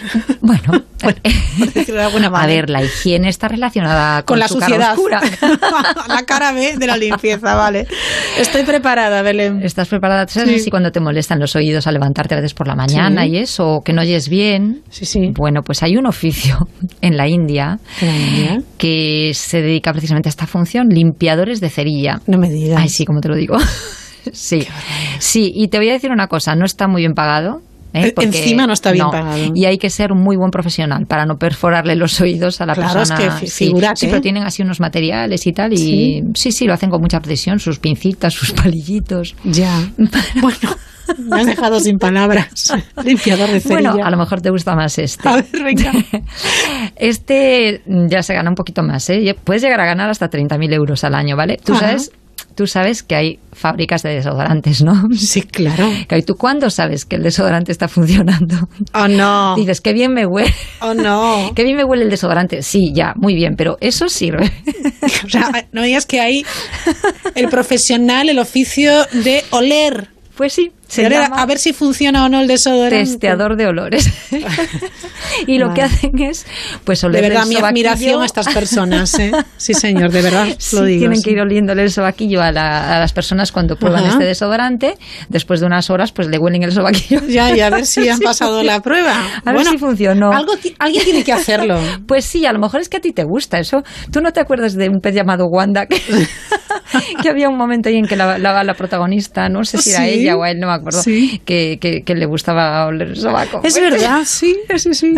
Pues hay un oficio Pues, para eso. ¿Para bueno, él o para ella? Es que no me acuerdo. vale, no bien. recuerdo quién de los dos Bien, era. bien, bien. El, te- el testador de, De, de olores, testador de olores. Vale, Oye, sí, vale. quieras que. Yo prefería, de, no sé, de perfumes. Bueno, pero no, yo creo que me saturaría mucho el tema de oler perfumes, que también los hay, ¿eh? Sí, Expertos pues yo creo que eso a veces te embriaga demasiado. Sí, sí, yo creo que saldría mareada. Bueno. De hecho, cuando se te sube en el avión una persona con mucho perfume, parece como que Sí, sí. ¿no? te un Sí, poquito. y bueno, permanece mucho tiempo. sí, efectivamente. Bueno, Bueno. pues tenemos también el probador de papel higiénico. ¿eh? Si no te va ninguna de estas, tres cos- de estas dos Mm, cosas, bueno, pues vale, puede ser probador de papel higiénico, que también está pagado. Sí. Llegan a pagar hasta 44.000 euros al año. ¿eh? Ah, Cuidadito. bueno, sí. Pero hay que tener no solo buen olfato, sino también buen tacto. Porque el papel tiene que ser. Pero ¿dónde, dónde encuentras estas cosas? De Oye, son ofertas que hay de empleo. Qué bueno. Claro, Vale, hay que vale. estar atentos. ¿Te gusta emplearte? Pues hay que. Pues hay que, atento. efectivamente, hay que ver cómo está el mercado. Sí, señor. Vale, bien, bien. Empleos curiosos sin lugar a dudas. ¿Tienes más para hoy o...? No, no, yo, yo ya Suficiente, creo ¿no? que con lo de los, la higiene habría algunos más, pero no, no me pareció adecuado. Bueno, si conocen a alguno más, ya saben, nos mandan un, un tweet o un WhatsApp y, y ahí queda eso que ya lo comentaremos. 690-618-142 y arroba la mirilla cero. Bueno, vamos con el apartado de pioneras. Fenomenal. Venga, ¿qué A mí tienes? me encanta ese apartado, ya lo sabes, porque además creo que debemos aprender de eso Claro. para no ponernos barreras sociales y afrontar el trabajo que nos apetece y nos gusta hacer, sea el que sea. Sea el que sea. Muy bien Eso traído. es, eso es. Pues yo te decía, la, la semana pasada Ajá. hablamos de la primera periodista y bueno, decíamos que una de las primeras españolas eh, fue una mujer que entrevistó por primera vez a la primera eh, abogada mm, española. Pero en realidad no es la primera abogada española, hay una previa, es María Ascensión Chiribella, Ajá. que fue la primera mujer en licenciarse en Derecho y en inscribirse en un colegio profesional, fue en el año 1922.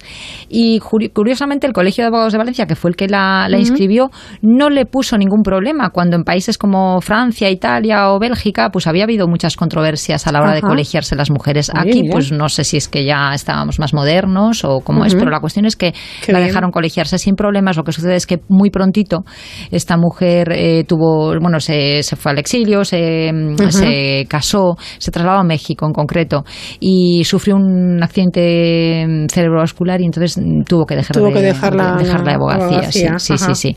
Pero por eso quizá es más conocida Victoria Kent. Bueno, Victoria Kent, que ya hablábamos de ella la semana pasada, no es solo conocida por su labor de, abogada, se colegió en el año 24 también. Se licenció en el 23, en el 24 estaba colegiándose.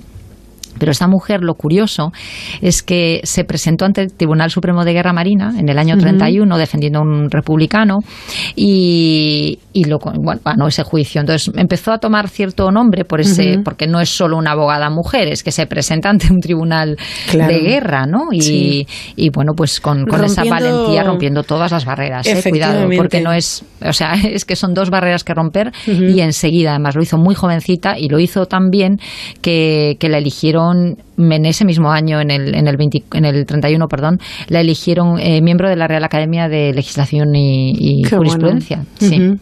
y, no solo eso, sino que fue directora general de prisiones, estuvo en la Asociación Internacional de Leyes Penales de Ginebra, es decir, que no, digamos que no encontró techos de cristal. No, no, y no se achicó ella. No se achicó, no, fue, fue adelante, sacó adelante muchas cosas. Por lo que es conocida, curiosamente, aunque debería serlo más, yo creo. Eh, yo que estudié Derecho no me contaron nada de las grandes pioneras del Derecho y creo que estudié demasiada historia del Derecho, de verdad. O sea, todo un curso de primero de carrera lo dedicábamos a aprender historia del Derecho. Yo creo que se debería aprender más de esto. Y no nos hablaron nunca de ellas, ¿no?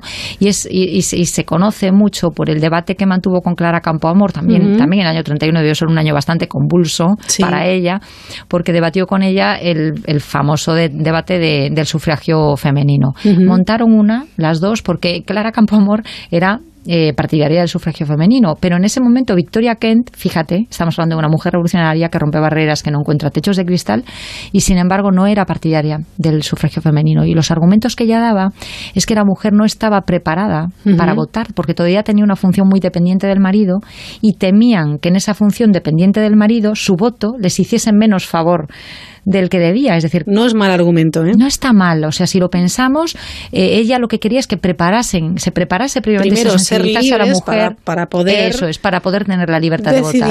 porque si no, iban a votar todavía muy condicionadas por sus maridos. Bueno, pues el debate fue de tal calibre que, que, bueno, la prensa, la prensa se cebó muchísimo con ellos con ellas dos y con su carácter precisamente con su talante de mujeres y de hecho la famosa frase que, se comentaba mm, fuera de la cámara era dos mujeres solamente en la cámara y ni por casualidad están de acuerdo. Fíjate ni cachondeo ni nada se sacaron con este tema. Pero bueno, creo que son, bueno, tanto Victoria Kent como Clara Campoamor, que fue la siguiente también mujer abogada, y fueron de campeonato y yo creo que son ejemplos para inspirarnos, ¿no? Yo creo que... Hay una serie de televisión en la que precisamente, bueno, hablan de, de, esta historia y, ponen de manifiesto este, este debate y está muy bien. Eso recomiendo a los oyentes que, que lo busquen y, lo vean porque está francamente interesante. Es un pues capítulo de la historia muy, muy chulo. Muy, muy interesante, la verdad es que sí. ¿Qué más? Bueno, pues yo, si quieres, te cuento algún truquito más para estas ah, personas que quieren encontrar el empleo de tu vida. ¿Te parece que cerrar efectivamente con ese truquillo mm, para encontrar el empleo de nuestra vida. El primero era mirarse al espejo. Exactamente, mirarte al espejo, identificarte con, con, lo que tú crees que a ti te reconocen los demás, cuáles son esas características que te hacen pues aportar valor y a partir de ahí crear, crear tu, tu, propia línea. ¿Qué puede ser? Mm, pues no sé, que te va la moda, pues a lo mejor o, trabajar en alguna línea de moda o crear tu moda o no sé, o hacerte modista, me da igual, pero que, que, que, hagas algo que va contigo. Y quien dice eso, pues te pasas horas estudiando, te pasas horas en, en, la informática, en, dónde te gusta a ti pasar el tiempo, qué es, lo, qué, qué es lo que te identifica y a partir de ahí intentar diseñar tu objetivo.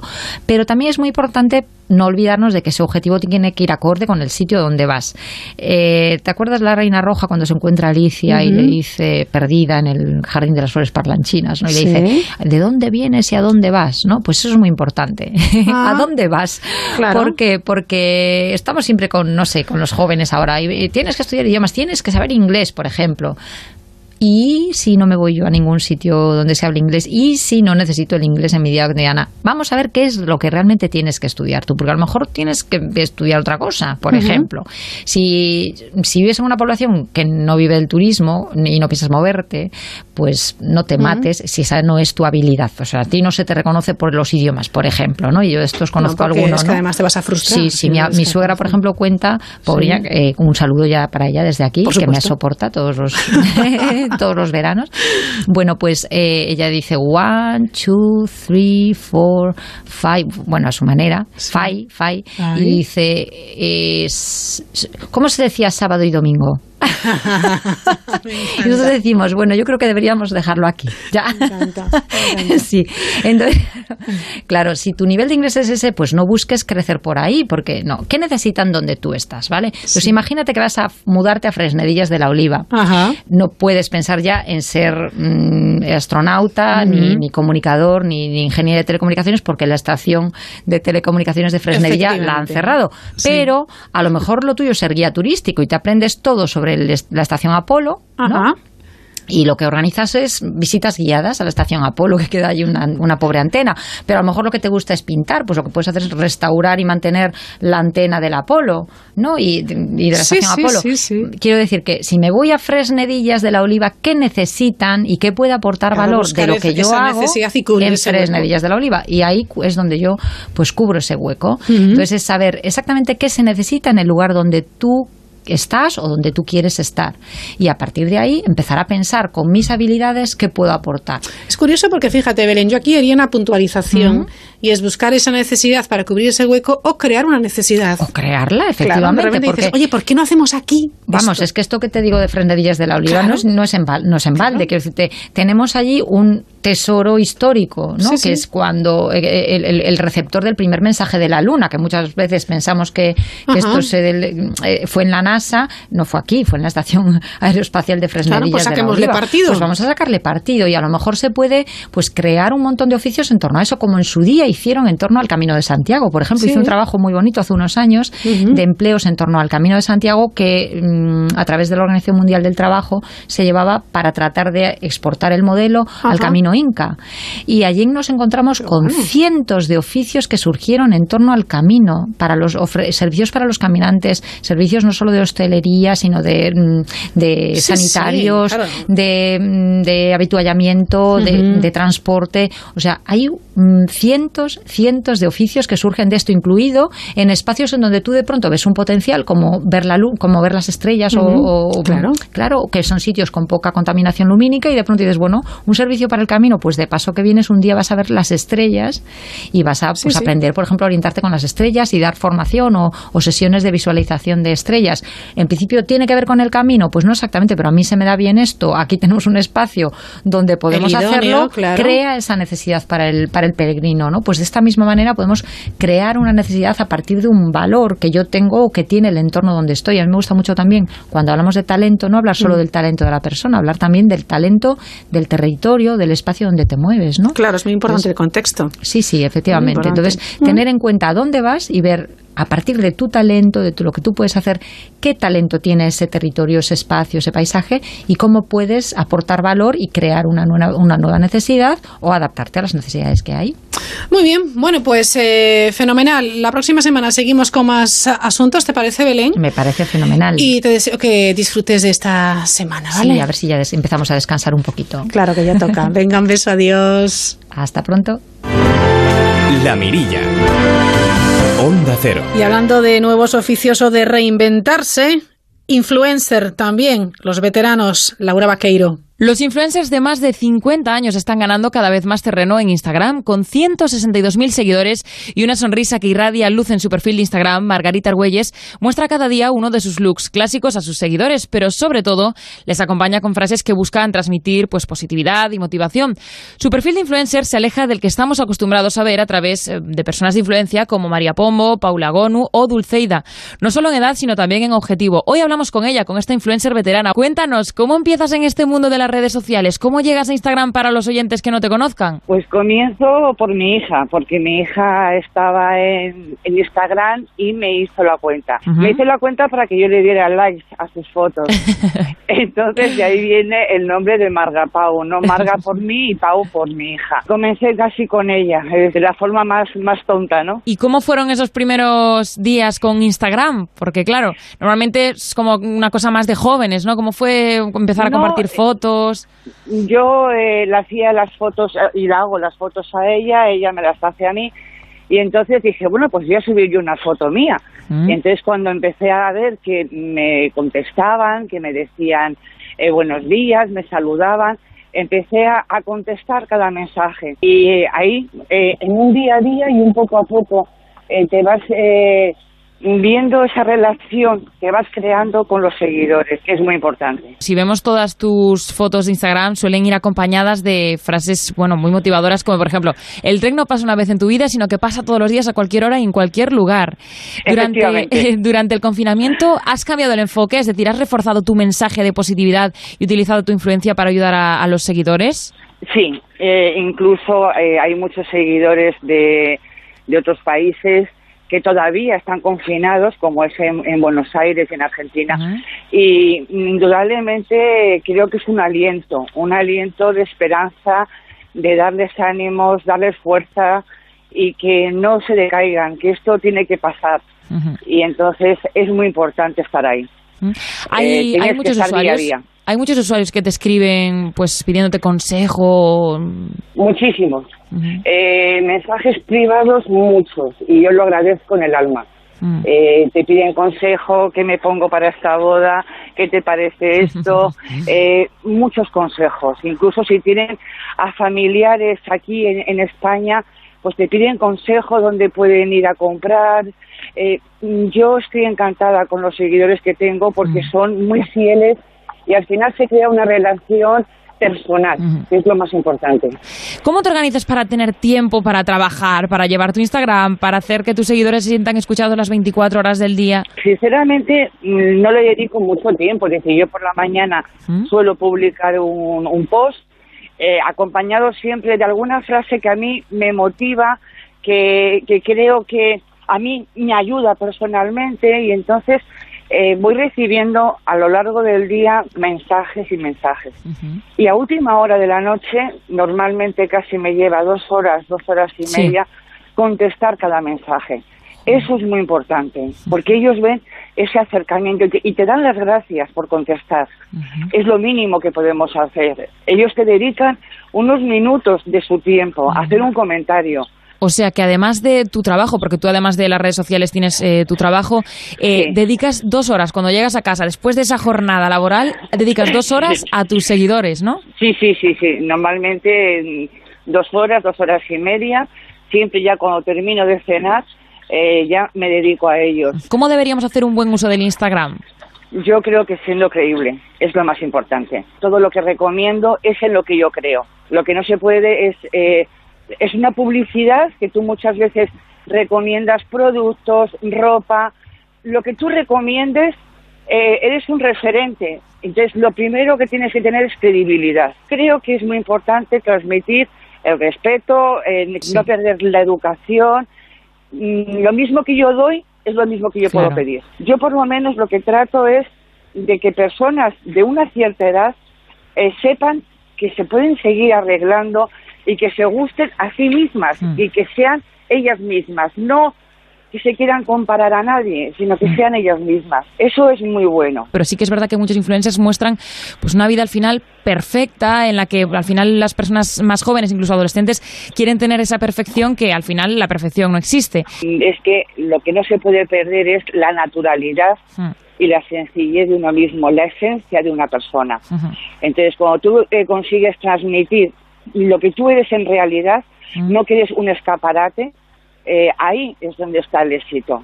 No hay ninguna vida perfecta, no nos equivoquemos, todos tenemos nuestros problemas, lo que hay que hacer es saber mm, afrontar esos problemas y hacerlos, pues que todo sea una enseñanza en esta vida. Para aquellas personas, eh, bueno, más mayores, más veteranas, que ven el Instagram como algo, como algo de, de millennials, de jóvenes, ¿les recomendarías hacer Instagram?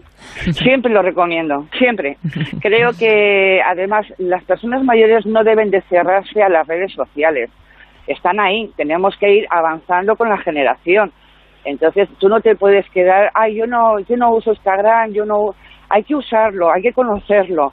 Eh, yo creo que todos los días aprendemos algo nuevo y te aporta muchísimas cosas. Primero puedes conocer a muchísimas personas fantásticas. Eh, te hace ver una visión diferente, te ayuda a mm, quererte tú, a que digas, oye, pues esta persona se ha comprado esto en, en este sitio y mira cómo la queda. Animas a las personas, están un poco, creo que ayudamos muchísimo en el día a día. ¿Tú en algún momento has sentido algo de agobio a la hora de tener que contestar eh, o de todos los comentarios, de todos los me gusta que te pueden llegar al teléfono? No, no me agobia en absoluto porque además me organizo el tiempo. Lo que no hago es obsesionarme. Claro.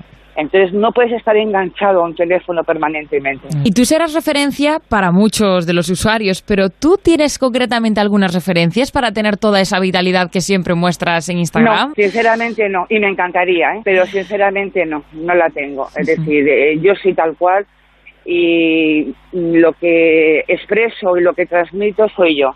Mm. Por eso cuando te ven por la calle o te reconocen, ven tan cercana que, que dicen, es que eres tú, ¿no? Pues muchísimas gracias Margarita Argüelles o Marga Pau en Instagram por, por atendernos hoy. De verdad, muchas gracias. Gracias a vosotros y ya sabéis que siempre me tenéis a vuestra disposición. La Mirilla.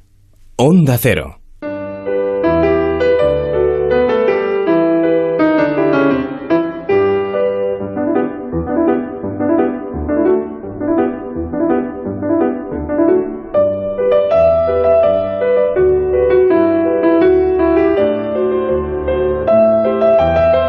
Buenas noches, Roberto Relova, pero qué maravilla. Hombre, te traigo tus favoritos, Oh, favoritas. Esta es la diva de Empire, de, de, de.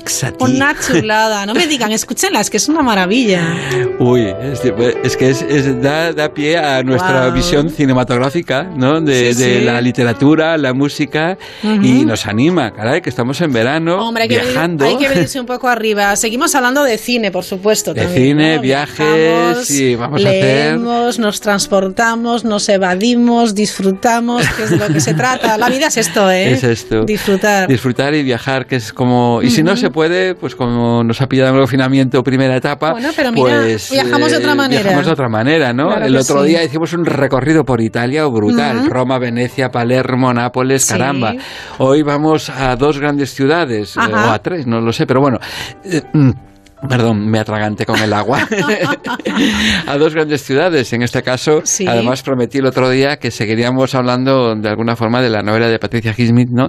Del tema del talento de Mr. Ripley, que de alguna forma se Ujú. vincula, se vincula con Match Point de, sí, de Woody ¿no? Allen, ¿no? Sí. el tema de la fascinación, la suplantación, crímenes, suspenso. Pero de nuevo vemos Eh, esa, es- ese tema de esa fascinación, esa, Esa fascinación. envidia a veces, ¿no? Ese dices, sí. "Mm, yo también quiero esto, ¿no? Sí, por, la, por el tema de la belleza, el dinero, eh, el sexo, todo, Claro. ¿no? O sea, todo, bueno... eh, Bueno, es un poco lo humano, ¿no? Lo que nos deslumbra, ¿no? Y, Hombre, y- sí, eh, efectivamente. Sí, Curioso. yo creo que es curioso y esto se refleja mucho en, en tanto la no- esa novela. Yo creo que es una novela que ya está como una de las grandes clásicos, ¿no? Sí. Eh, El, talento de Mr. Ripley y que Woody Allen, yo creo que de alguna forma se deja influenciar un poco también por esa fascinación del personaje que ha hecho Patricia Highsmith en su novela Y cuando la película la primera pleno sol con Alain Delon, yo creo Sí. que marca una, una etapa muy interesante esa em- eh, esa empatía que hay por el criminal, ¿no? Porque bueno, Es ya está- creo que a ¿eh? estas alturas ya habrán visto la película, tanto Sí. una como la del otro día, la de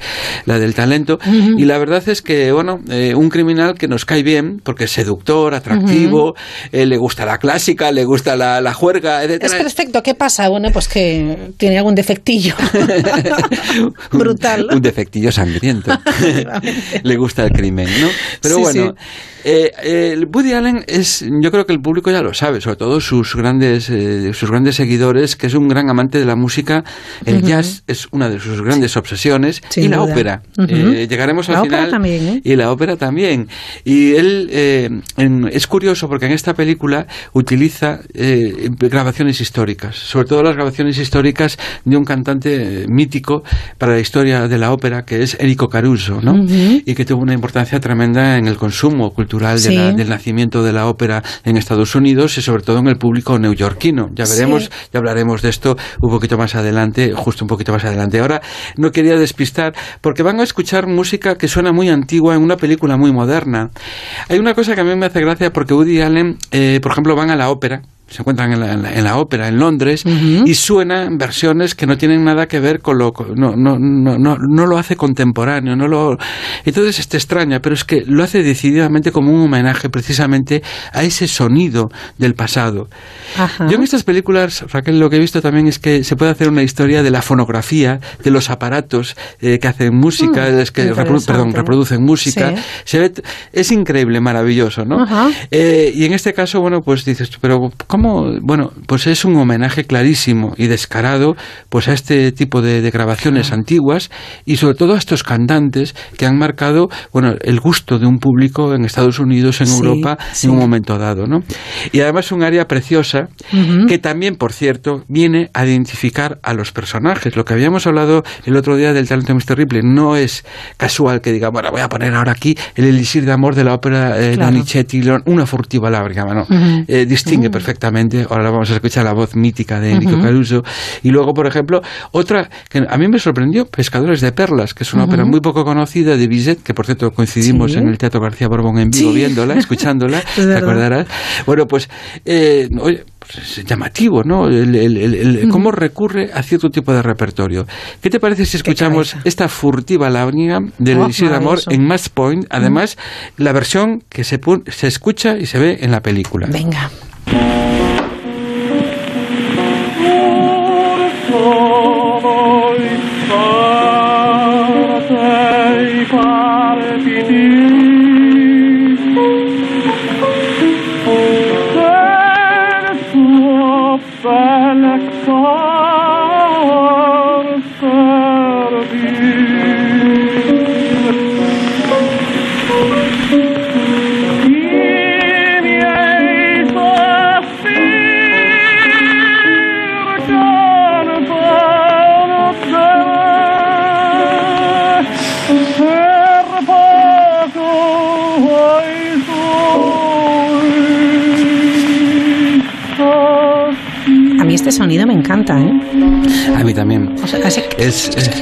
sí, sí, sí, ese cosquillo que tiene ahí, esa aguja, es maravilloso. Eh, es que yo creo que eh, busca, bueno, en este caso, bien, está bien, eh, porque está sincronizado, bueno, estamos viendo como, como el personaje está en cama, la conciencia se le revuelve un poco y tal, y se levanta, ¿no?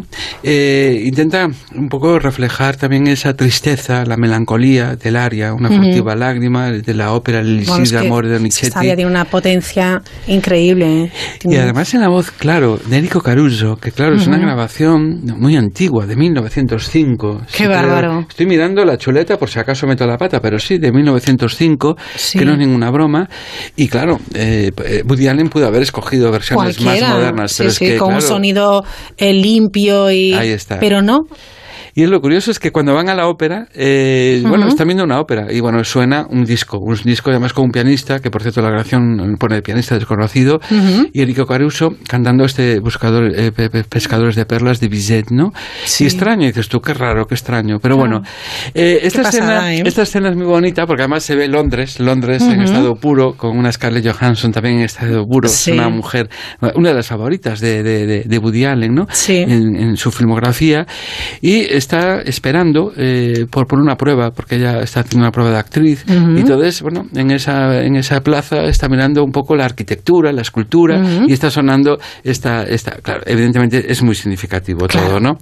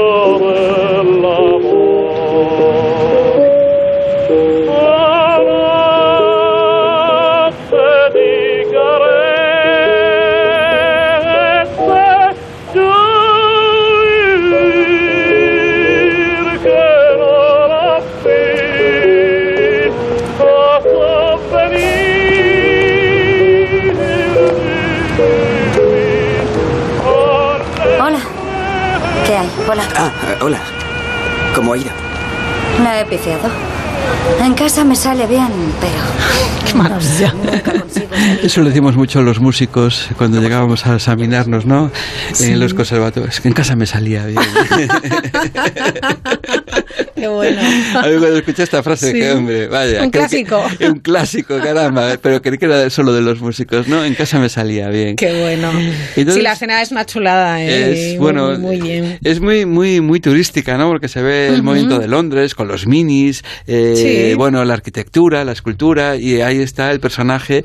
Parece un cuadro. Parece verdad. un cuadro. Son y escenas que, repente- que, que- que si paras ahí, dices, es la atmósfera que, que se crea y si si a ello acompañas la música adecuada, que insisto, que hay que ser un genio para... Sí, para eh, adecuar, ¿verdad? ¿Verdad? Me parece increíble. Es que además adecuar ese tipo de música tan antigua, con esa voz tan antigua, esa grabación Sí, tan es que te antigua, en dice, dice, definitiva. voy a poner aquí esta música. Y dices, ¿pero Claro. qué dices? Y este repertorio, ¿no? Pero Porque luego- no es nada conocido, pero Sí. bueno, tiene su significado porque, como digo, Woody Allen nunca Ujú. da puntada sin hilo. Ya. Eh, y luego, además, pues, ya cuando acabemos el programa de hoy, Ujú. ya hablaremos de otra sorpresa que muchas personas seguramente no Sí. saben acerca del tema de Woody Allen y, y la ópera. Ajá. La ópera es, es un. Tiene hasta tesis doctorales esta obra, esta película, porque precisamente hay un plantel de audiciones eh, antiguas, casi todas de, de- de este cantante Caruso, en las que, eh, bueno, pues ha llamado mucho la atención y hay una arquitectura emocional, musical, que se plasma en, en, en, en- en todo la, a lo largo de toda, de toda esta película que una vez más Sí. recomendamos. Match Point, desde luego que Match sí. Point, Woody Allen. ¿Qué más?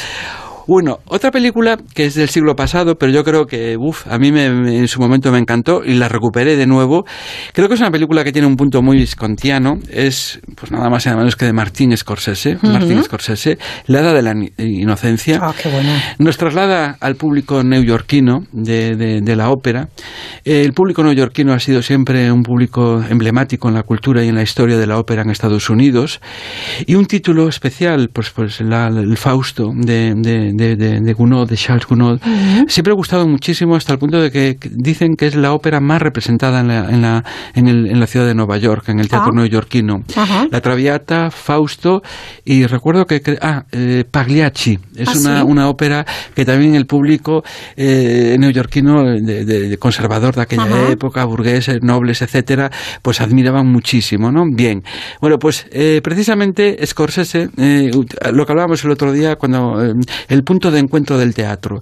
Luego ya veremos, porque se va a producir a lo largo de todos estos programas, el punto de encuentro, pero no es una ópera mm, por casual. Voy a poner, no, no, tiene que ver evidentemente con un consumo de aquella época, Claro. en aquel momento. Y lo que hace Scorsese es eh, ver esa, esa burguesía, ll- digamos, esa primera clase social tan alta que va a la ópera y además como van como centro de, de cotilleo, pasan, paseándose de un palco a otro, eh, saludando a la señora tal, mientras suena la, la famoso dúo de amor de O Fausto sea, y de Margarita. vigilaban quién iba y quién no iba, ¿no? En efecto, ¿no? Es un y punto con quién iban y con quién no dejaban de ir. Ahí está, y hablan de las fiestas. Oye, ¿y tú crees que se irá a la fiesta? ¡Ay, qué horror! ¿Cómo va a ir? Sería Ajá. una vergüenza. Pues yo no voy, si no sé qué. Y la ópera, un poco como eso, el punto de, tomarse sí. la copita y el cotilleo y tal. Y es fascinante, ¿no? Como Scorsese, con ese punto viscontiano, eh, va mm, haciendo una- un barrido con la cámara, viendo la escena y los personajes, todos como nos lo va presentando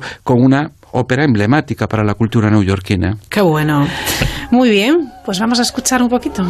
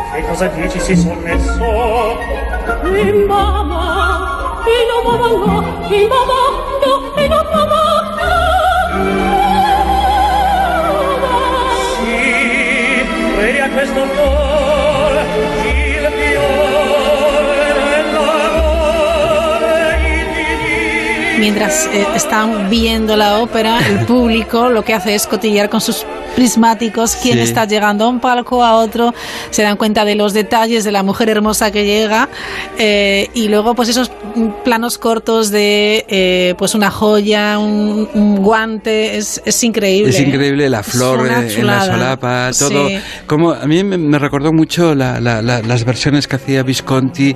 Eh, yo creo que queda un homenaje Sí. a Visconti a una película Senso, en la que empieza también en la ópera con el Trovatore, que también es otra cosa que hablaremos más adelante, Ajá. y también hace un barrido, ¿no? Con la cámara Visconti, además en un picado espectacular. Y aquí hay un, yo creo, porque además esa eh, idea de, de- de- de- de, ver la joya, ver los relojes, las sí, sí, sortijas, esos, las esos flores. detalles que, que son los que crean esa. Mira, qué, qué hermosa Winona Ryder. También hemos visto a Michelle Pfeiffer y, Michelle por supuesto, Pfeiffer. al guapísimo eh, Daniel Day-Lewis, que es una, una maravilla. De verdad que sí.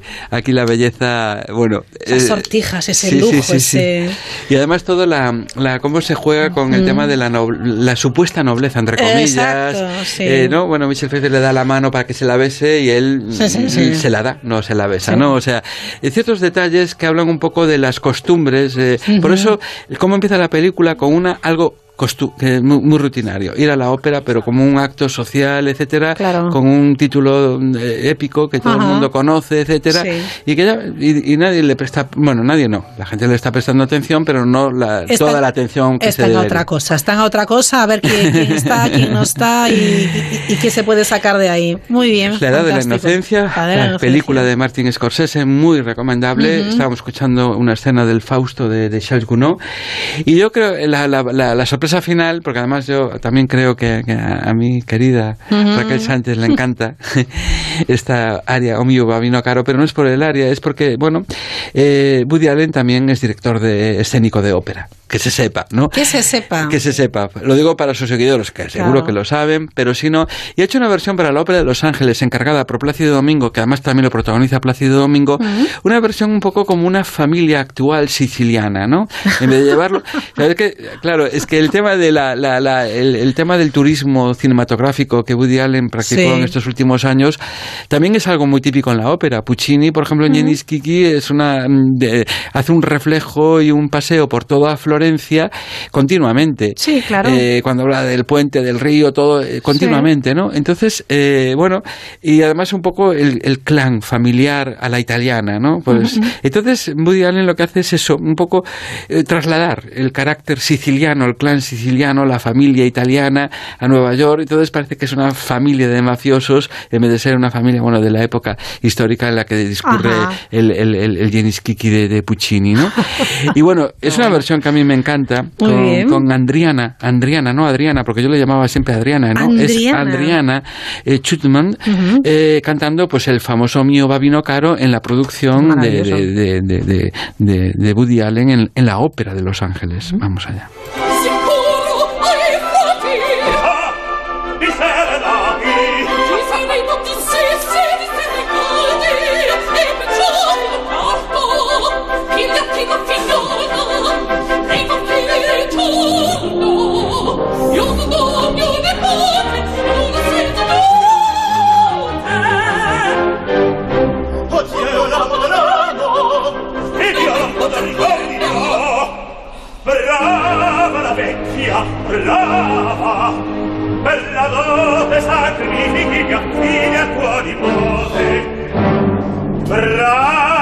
vecchia brava vecchia tata vecchia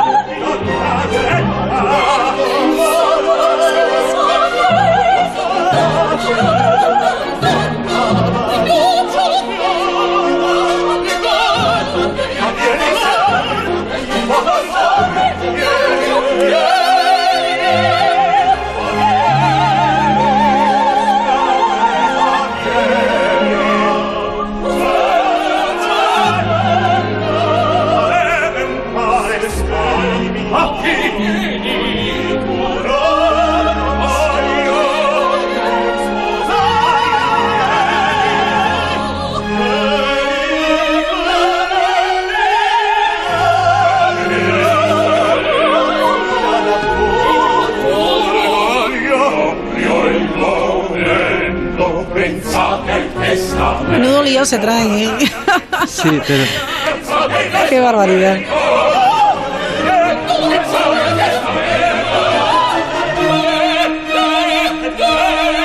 Signor Giovanni, rimanete un momento, invece di sbraitare, dateli il testamento, cercate di salvarci, a voi non può mancare un'idea portentosa, una trovate un rimedio, un ripiego, un espediente, a prodi quella gente, Niente, niente, niente.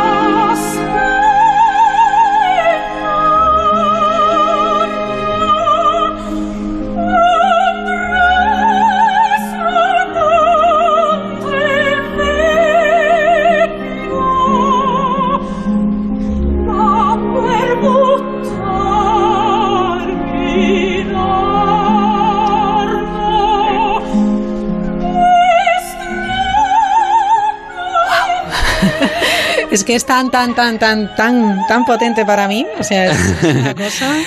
La canta y todo, que lo sepan los eh, oyentes de Onda Cero, la mirilla. cerrado. Raquel Sánchez cantando el hombre babino Sí, sí, caro, sí, sí, con con- agudo incluido. Con agudo Oigan, incluido y sus gallitos también. oigan. Estoy casi, casi, casi me la sé de memoria. Es, es que es maravillosa. Es maravillosa, y esta eh, Adriana Schutzman de verdad que la canta increíble y la versión es increíble. Me encanta, ¿eh? Es un punto es así como película antigua de, de, de gángsters, de, de- Sí, sí. tiene un punto maravilloso. Así parece todo blanco y negro y bueno, y ahí el cadáver del, del personaje es buenísimo. la- de verdad que es Es para verlo, ¿eh? Fíjate que hemos hecho un viaje Londres, Nueva York, Los Ángeles, Florencia de nuevo. O sea, siempre estamos moviéndonos ahí. Claro. eh, Con, eh, con- la música se puede viajar a cualquier parte. a cualquier parte y, con- y sí es buen cine, buena literatura, buena música y mejor compañía. Este es nuestro lema. Eso es lo mejor. Eso es lo mejor para, para seguir En disfrutando. Onda Cero, por supuesto. Bueno, Roberto, la próxima semana seguimos. Eh, por supuesto, nos traerás más, más cine, más libros, más música, más viajes. A ver con qué nos sorprendes. A ver, a ver. eh, Vale. estoy muy sorprendido con tu agudo de lo mío vino Sí, caro. ¿eh? ahora lloramos juntos. Gracias, Roberto. Adiós. Gracias, muy buenas noches, Chao. gracias, chao.